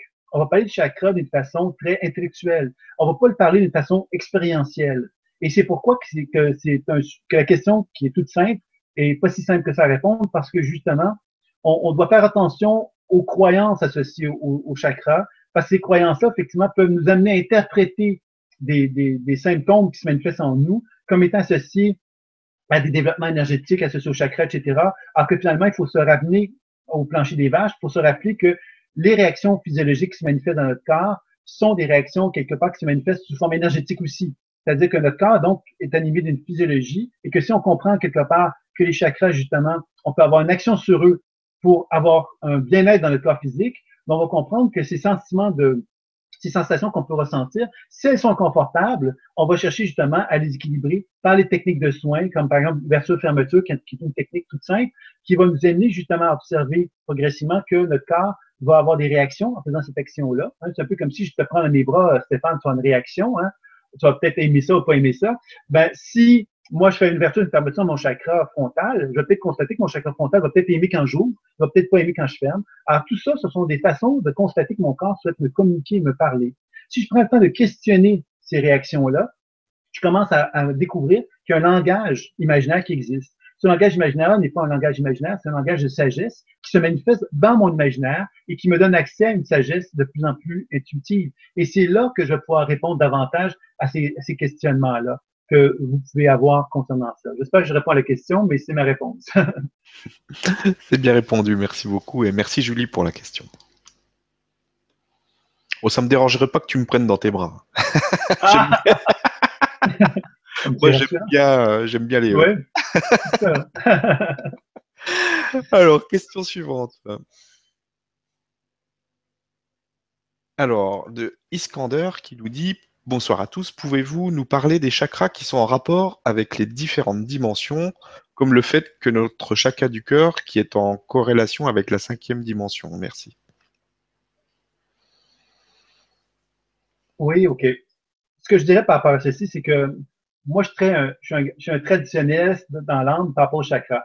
C'est-à-dire que pour moi, il y a sept chakras. Et ces sept chakras-là nous servent finalement de modèle pour accéder à la globalité de toutes les démarches spirituelles qu'on peut envisager. Maintenant, cette notion de dimension dont vous parlez, quelque part, pour moi, c'est une question de, de particules. Euh, C'est-à-dire que si moi, je rentre dans, une, dans un certain univers où les particules sont encore plus rapides qu'un certain niveau, par exemple, on parle de, si on parle des, des, corps subtils, par exemple, le corps énergétique, le corps éthérique, a une certaine vibration. Alors, si je me mets en vibration, en résonance avec ça, je vais constater que mes chakras sont, se manifestent sous une forme de lumière, sous une forme d'énergie. Euh, qui peut être hyperactive, hypoactive, comme on l'a vu tout à l'heure, etc. Si je, regarde, je reviens au niveau physique, je vais constater que mes chakras, c'est des glandes endocrines qui n'ont pas de lumière, etc. Mais si je vais au niveau énergétique, je vais constater que les chakras sont, émanent de la lumière. Si je vais dans un niveau de fréquence plus élevé, je vais constater que dans mon chakra, il y a des émotions, il y a des mémoires émotionnelles qui sont là, qui sont toujours, c'est toujours le même chakra dont je parle, mais ce sont des mémoires émotionnelles qui sont présentes à ce moment-là. Si je vais à un niveau de fréquence plus élevé, je vais constater qu'il y a des pensées qu'il y a des pensées, il y a des, croyances, euh, il y a plein de, pensées mentales qui sont forgées et qui ont favorisé plus ou moins euh, mon chakra dans son développement.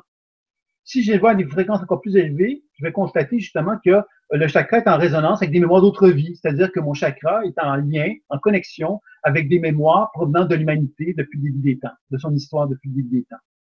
Et si je vais à un niveau encore plus élevé, je vais constater que mon chakra est en relation avec une forme d'essence fondamentale, une forme de lumière très lumineuse, très rayonnante, une forme d'âme, de soi supérieur, avec laquelle ce chakra-là est étroitement en relation. Alors, je donne cet exemple-là pour faire comprendre justement que le chakra, les sept chakras, sont un reflet de, plusieurs réalités, un peu comme la poupée gigogne. Hein, on ouvre la poupée, une deuxième poupée, une troisième, une quatrième, une cinquième, une sixième. Les chakras ont un peu cette même, fonctionnement-là. Ce qui nous amène à constater que, par exemple, dans, dans chaque être humain, à quelque part, on est habité donc par toutes ces, ramifications énergétiques-là. Ce qui veut dire qu'on peut, quand on fait une lecture intuitive d'une personne ou qu'on fait une lecture sur soi-même, on peut vraiment voyager dans, dans ces différents points de vue-là. Alors, l'idéal, c'est d'avoir un point de vue global de toutes ces réalités-là dans un même point de vue, dans une même perception. Mais on peut effectivement constater qu'il y a des gens qui vont être spécialisés plus au niveau énergétique. Il y en a qui vont être plus spécialisés au niveau émotionnel, au niveau des chakras. Ils vont percevoir des choses qui vont être plus associées à des mémoires d'autres vies. Euh, d'autres vont être plus spécialisés euh, dans la lecture d'âme, etc. Euh, moi, mon, objectif, c'est d'avoir une vision la plus globale possible, donc d'avoir un regard sur un peu tous ces points de vue-là. Mais on comprend évidemment que chaque chakra est un microcosme. Et que si je vais voir dans mon chakra racine, ben dans mon chakra racine, il y a plein, plein de ramifications qui sont associées à ce chakra-là, qui vont faire que finalement, ce que je croyais être simple, comme une structure toute simple, est très complexe parce que selon les points de vue que je vais, euh, selon les vibrations que je, avec lesquelles je vais me synthétiser, je vais constater que le chakra, effectivement, est en relation avec toute l'histoire de l'humanité, en fin de compte. Et que moi, je suis un individu, mais que en tant qu'individu, j'ai mon chakra est une antenne qui va vibrer avec des mémoires particulières de certaines époques, etc. Donc, on comprend quelque part que c'est un monde qui est très, très complexe et qui fait qu'on peut effectivement constater que ces fameuses dimensions dont on parlait tantôt sont beaucoup en harmonie, encore une fois, avec la tradition euh, ésotérique hein, qui avait reconnu qu'il y avait des corps subtils. Pour moi, ces corps subtils-là, ce sont des vibrations, c'est des niveaux de fréquence. Et que si on joue, on est capable de voyager dans ces fréquences-là, on est capable donc d'aller chercher de l'information sur les chakras qui vont être de plus en plus euh, riches et complexes et complètes également. Merci beaucoup et merci Scander pour la question. Euh, question suivante. Alors, une question de Dominique qui nous dit Bonsoir Sylvain et Stéphane et tous. Comment savoir par soi-même qu'un ou plusieurs chakras sont en baisse ou malades? Merci pour cette belle vibra. Ben, la, première chose, c'est que déjà, en ayant, en observant simplement, en réécoutant la conférence, je dirais, puisque j'étais très rapide après Stéphane, vous pourriez donc assimiler davantage euh, l'information et peut-être vous dire, mais tiens, je me reconnais dans tel truc, je me reconnais dans tel truc, je me reconnais dans tel truc. Même si on n'a pas abordé les sept états, on avait déjà des grosses caricatures, mais ça vous permettrait d'avoir déjà une image. Ça, ce serait une première chose. La, deuxième chose, c'est la pratique de l'enracinement, euh, qui pourrait être euh, une belle façon d'aller chercher justement euh, une pratique pour observer comment on sent nos chakras, c'est-à-dire qu'on se relie à la terre, donc on fait venir l'énergie de la terre par nos pieds, nos chevilles, on remonte, on remonte, et on fait passer ensuite l'énergie, bon, au niveau des genoux, des cuisses, des hanches, le bassin, chakra racine, chakra sacré, chakra solaire, chakra du cœur. On cherche à observer comment l'énergie circule dans chacune des sphères où on amène de l'énergie. Et ça va nous amener tout, doucement à observer comment on sent ou on perçoit, ça peut être par des images, par des sensations, par des mots, on va ressentir une présence plus ou moins importante dans chacun des chakras. Et on va pouvoir arriver à dire, ben, tiens, c'est drôle, mon chakra racine, je l'ai pas senti, mais mon chakra sacré, j'ai très bien senti. Mon chakra sacré, solaire, j'ai senti qu'il y avait une grande chaleur, c'était très intense, c'était comme trop, j'ai tout fait. Et mon chakra du cœur, j'ai senti que c'était relativement, équilibré. Bon, ben, voyez que déjà, juste en faisant une technique d'enracinement, c'est une technique qui est fort intéressante de toute façon à pratiquer chaque jour. Vous pourriez, avec un petit journal intime, noter régulièrement ce que vous percevez. Et avec le temps, vous pourriez très bien clairement arriver à dire, tiens, j'observe que certains chakras sont vraiment récurrents, c'est-à-dire qu'il y a un état particulier que j'observe qui n'est pas optimal dans un chakra et que c'est récurrent, c'est que ça revient, revient, revient. Donc, ça veut dire que je pourrais ensuite approfondir mon habileté à soigner éventuellement euh, pour effectuer un soin. Évidemment, l'enracinement, c'est pas juste la terre, hein. donc j'arrive jusqu'au chakra du cœur et ensuite je vais faire venir l'énergie du ciel au sommet de la tête, chakra frontal, chakra de la gorge chakra du cœur. En passant donc euh, sur mon site internet, il est possible d'avoir un module 1 gratuit de l'enseignement que je donne et ce module 1 enseigne la pratique d'enracinement. Donc, si ça vous dit de, de, de, pouvoir le visionner, ça pourrait être une façon pour vous de, d'accéder à, de pratiquer cet enracinement, qui est une belle façon de simplement contacter justement euh, les sept chakras et d'observer comment je me sens par rapport à chacun d'eux. L'autre chose, si je vous parlais tantôt d'ouverture-fermeture, bien évidemment, c'est un petit exercice tout simple, mais on pourrait effectivement faire ouverture-fermeture sur chacun de nos chakras et observer qu'est-ce qui se passe. Encore là, je pourrais prendre le temps de noter chacun des chakras, qu'est-ce que j'ai senti, qu'est-ce que j'ai vu, qu'est-ce que j'ai entendu, qu'est-ce que j'ai euh, ressenti, et pouvoir déterminer effectivement quels sont les chakras où j'ai senti moins d'activité, ou plus d'activité, ou plus d'équilibre, etc. Donc, avec tout ça, je pense qu'on, sans enseignement comme tel, on pourrait déjà avoir une petite idée de chacun des chakras, de leur état, etc. Merci beaucoup et merci Dominique pour la question. Question euh, suivante, une question de Naé qui nous dit Bonsoir Sylvain, bonsoir Stéphane. Pourriez-vous nous expliquer comment mettre en lien la psycho-énergétique des chakras avec les blocages psy ou les mémoires et comment les faire émerger à notre conscience au moment des soins? Merci de vos lumières. Euh, c'est un thérapeute qui exprime cette, qui, pose la question ou je ne sais pas. va émerger lors des soins. Enfin, bon. Alors, c'est sûr que dans le, moi, ma, pratique, finalement, ma spécialisation, c'est beaucoup orienté au niveau du décodage intuitif. Donc, c'est sûr que moi, ce que je fais, c'est que j'observe le champ énergétique d'une personne et je décris, je vais, je vais décrire ce que j'observe et je vais dire à la personne qu'est-ce que je perçois. Je vais ensuite faire des actions pour déprogrammer, soigner, etc. Et c'est ça qui va faire qu'il y a donc un, un, travail qui va se faire au niveau de, de nos partenaires qui va devenir plus conscient de ce qui se passe en lui, qui va donc euh, se libérer de certaines mémoires, qui va donc favoriser une meilleure circulation énergétique. C'est ça que moi, je préconise comme façon de faire.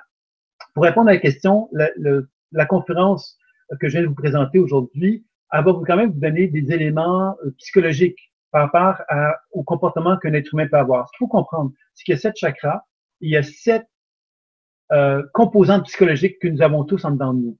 Alors, quand je vous parlais tantôt que le guerrier peut être hypoactif, hyperactif, par exemple, ça veut dire quoi? Ça veut dire que tout être humain qu'on rencontre a donc une composante dans son guerrier qui peut être équilibré, hypo ou hyper. Ça veut dire que le bâtisseur, même chose, communicateur, même chose, ainsi de suite. Ça veut donc dire qu'on est animé, nous, en tant qu'être humain, par sept personnalités distinctes. Si moi, je vis beaucoup dans mon plexus solaire, c'est évident que je vais développer une personnalité guerrière, qui va être hypo, hyper ou équilibrée, par exemple.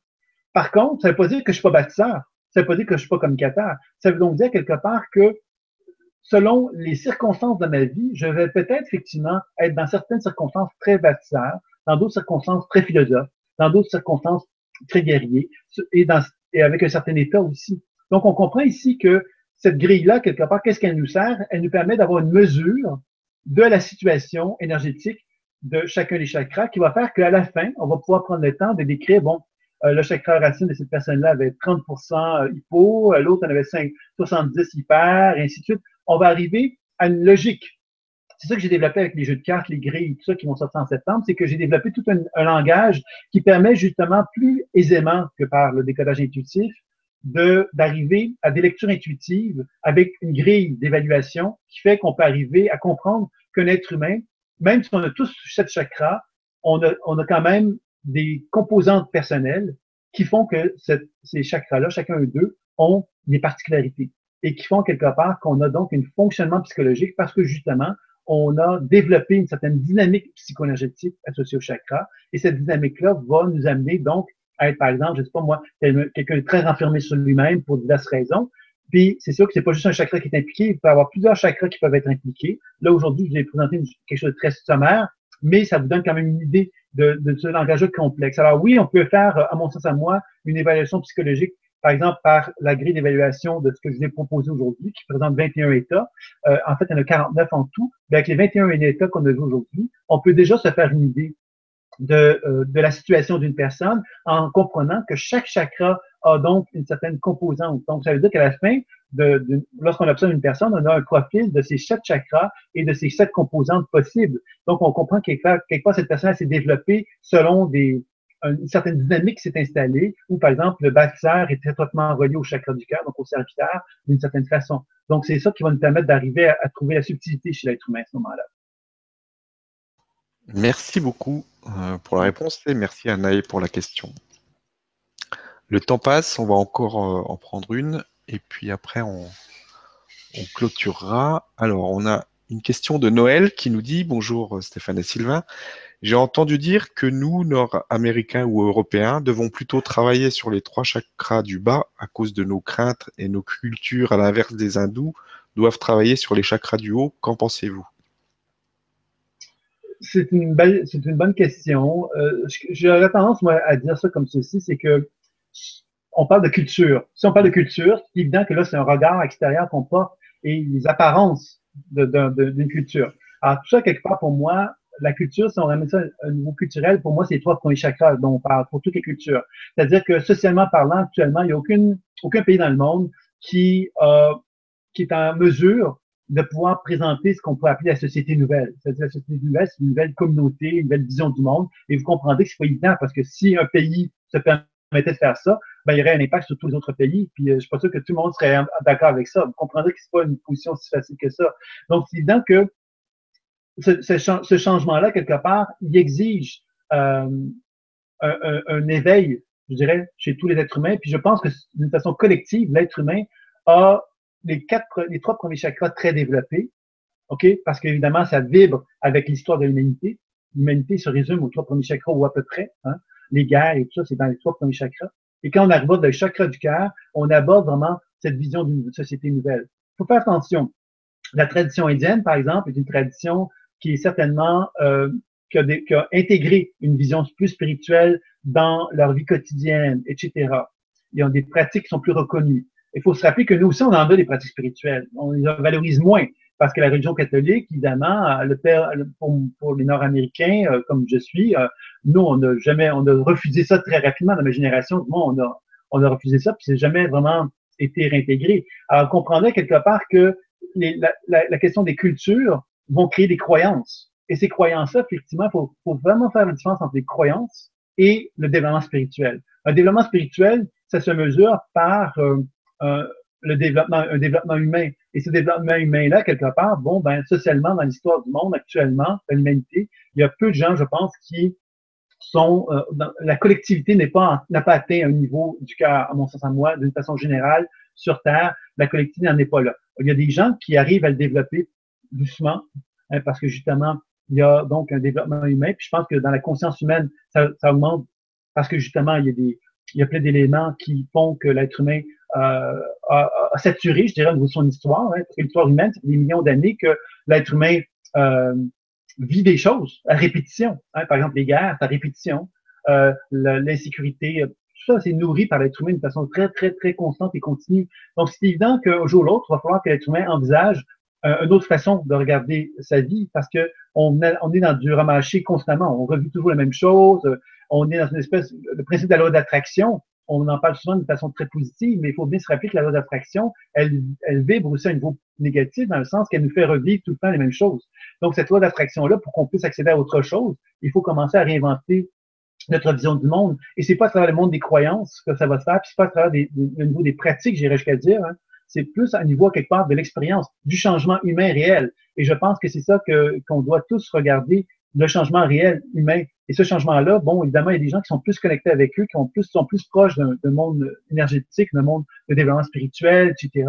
Mais ça veut pas dire pour autant qu'ils sont plus développés dans le sens réel du terme. Donc, on est tous dans un processus à ce niveau-là. Il faut être humble là-dedans, en tant qu'être humain, de pouvoir chercher à développer le plus possible. Et comme je disais tantôt, c'est on est tous des petits muscles à travailler qu'on a négligé pendant certain nombre d'années. Et je pense que c'est peut-être le temps. Effectivement, la tradition indienne a peut-être plus mis en évidence cet aspect-là. Plus, mais quand on regarde la culture indienne, il n'y a pas juste que des bons côtés dans cette culture-là aussi. Il y a des souffrances, il y a de la douleur. Donc, vous comprendrez que on n'est pas encore euh, dans cette révélation que l'être humain doit un jour acquérir, je dirais, pour euh, accéder au chakra supérieur de façon plus équilibrée. Ah. Merci beaucoup. J'ai un invité qui est ah, par la fenêtre. C'est un ton qui est arrivé. Merci beaucoup pour la réponse et merci à, Noël d'avoir posé cette question. Donc on va, euh, on va clôturer maintenant. Je vais te laisser le, le mot de la fin. Je, je remercie vraiment encore euh, toutes les personnes qui, qui, ont suivi le direct, qui ont posé leurs questions, etc. Et euh, bah, tous ceux qui nous suivent régulièrement et évidemment tous les animateurs qui participent maintenant à la Web TV, euh, qui, qui, qui, nous apporte des, des, nouvelles émissions euh, régulièrement, tous les jours maintenant. Et euh, on est parti à, à lancer une version italienne du Grand Changement, quelqu'un qui s'est proposé. Donc, ah. Euh, ben, je la remercie déjà d'avoir proposé ça et de s'être lancé aussi vite dans l'aventure. Donc il y a déjà la page Facebook qui est en route et euh, le blog qui, qui, vient de partir aujourd'hui. Donc on va bientôt faire des émissions en italien avec traduction aussi français simultané ou euh, des personnes comme toi qui pourront aussi aller euh, sur, euh, sur, euh, sur la chaîne italienne avec une traduction simultanée en italien. Donc ça va être ça va être amusant, on va bien s'amuser tous ensemble. donc voilà. Donc merci à tout le monde. Je te remercie toi aussi pour pour ce que tu nous as offert ce soir. Et bah, je te laisse le mot de la fin. Ben voilà, ben peut-être qu'on peut terminer en parlant du langage, puisque c'est ça qui était, qui, en était question. Alors, c'est sûr que l'intérêt de, des chakras, c'est un langage universel. C'est-à-dire que quand on, rencontre des anglophones, qu'on rencontre des italiens, qu'on rencontre, bon, quand on commence à observer les chakras d'un être humain, euh, le chakra, quelque part, quelle que soit la culture, euh, il est animé par des croyances associées à la culture.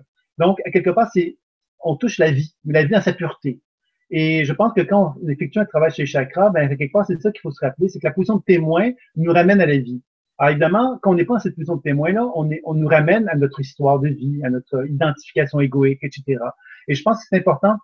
La typologie que je vous propose aujourd'hui, c'est une façon de poser un regard peut-être un peu plus, moins identifié à, à, nos chakras pour apprendre à mieux comprendre effectivement notre fonctionnement et commencer justement à se rendre conscient quelque part que on a tous euh, une voie d'équilibre. Pour chacun des chakras, on a une voie d'équilibre. Donc, ça veut dire que vous avez sept voies parallèles que vous suivez actuellement. Et cette voie-là, quelque part dans la vie, qui sont très avancées par rapport à d'autres. Et ce serait juste intéressant pour vous d'essayer d'évaluer de quelle façon que chacune de ces voies-là puisse trouver le chemin et qu'à moyen, il y a un point d'unification un petit peu plus loin là-bas, là, pas trop loin quand même, et dans lequel on puisse, vous puissiez vous réunir avec toutes ces composantes des chakras et que vous puissiez effectivement euh, atteindre la réalisation. Hein? Je ne dis pas que je l'atteins, mais pourquoi pas l'atteindre chacun d'entre nous, ça serait pas mal dans cette vie-ci, pourquoi pas. Hein? Mais par conférence, elle ouvre la porte un peu à cette idée-là. Et je pense que l'Internet ouvre la porte aussi à cette possibilité-là. Mm, mm. Donc, c'est ce que je vous souhaite. Et puis, évidemment, euh, peut-être une petite chose, c'est que je vous dirais que si vous êtes intéressé pour le, le module dont je vous parlais tantôt, c'est pas sur l'écouteimaginaire.com, juste peut-être dire que c'est développement conscience.com. Peut-être que tu pourrais le noter sur, euh, sur le site pour que les gens aient accès gratuitement à ça parce que c'est la, la, pratique d'enracinement. J'oublie de le, de le, modifier, mais je pourrais le rajouter dans l'article. Euh, okay, de, de la vidéo, donc surtout si tu vois que ça bouge pas, tu me le redis parce que envoie-moi un mail, au moins ça sera fait. c'est bon, ok, bien. Alors Merci. voilà, mais je vous souhaite euh, de vous amuser avec les chakras, pratiquez l'enracinement, pratiquez la petite technique d'ouverture-fermeture, amusez-vous et observez ce que ça vous fait. Puis si vous avez des questions, ben, je suis là pour ça. Merci beaucoup, merci à tous et, et à très vite pour de nouvelles émissions. Merci. Merci, au revoir.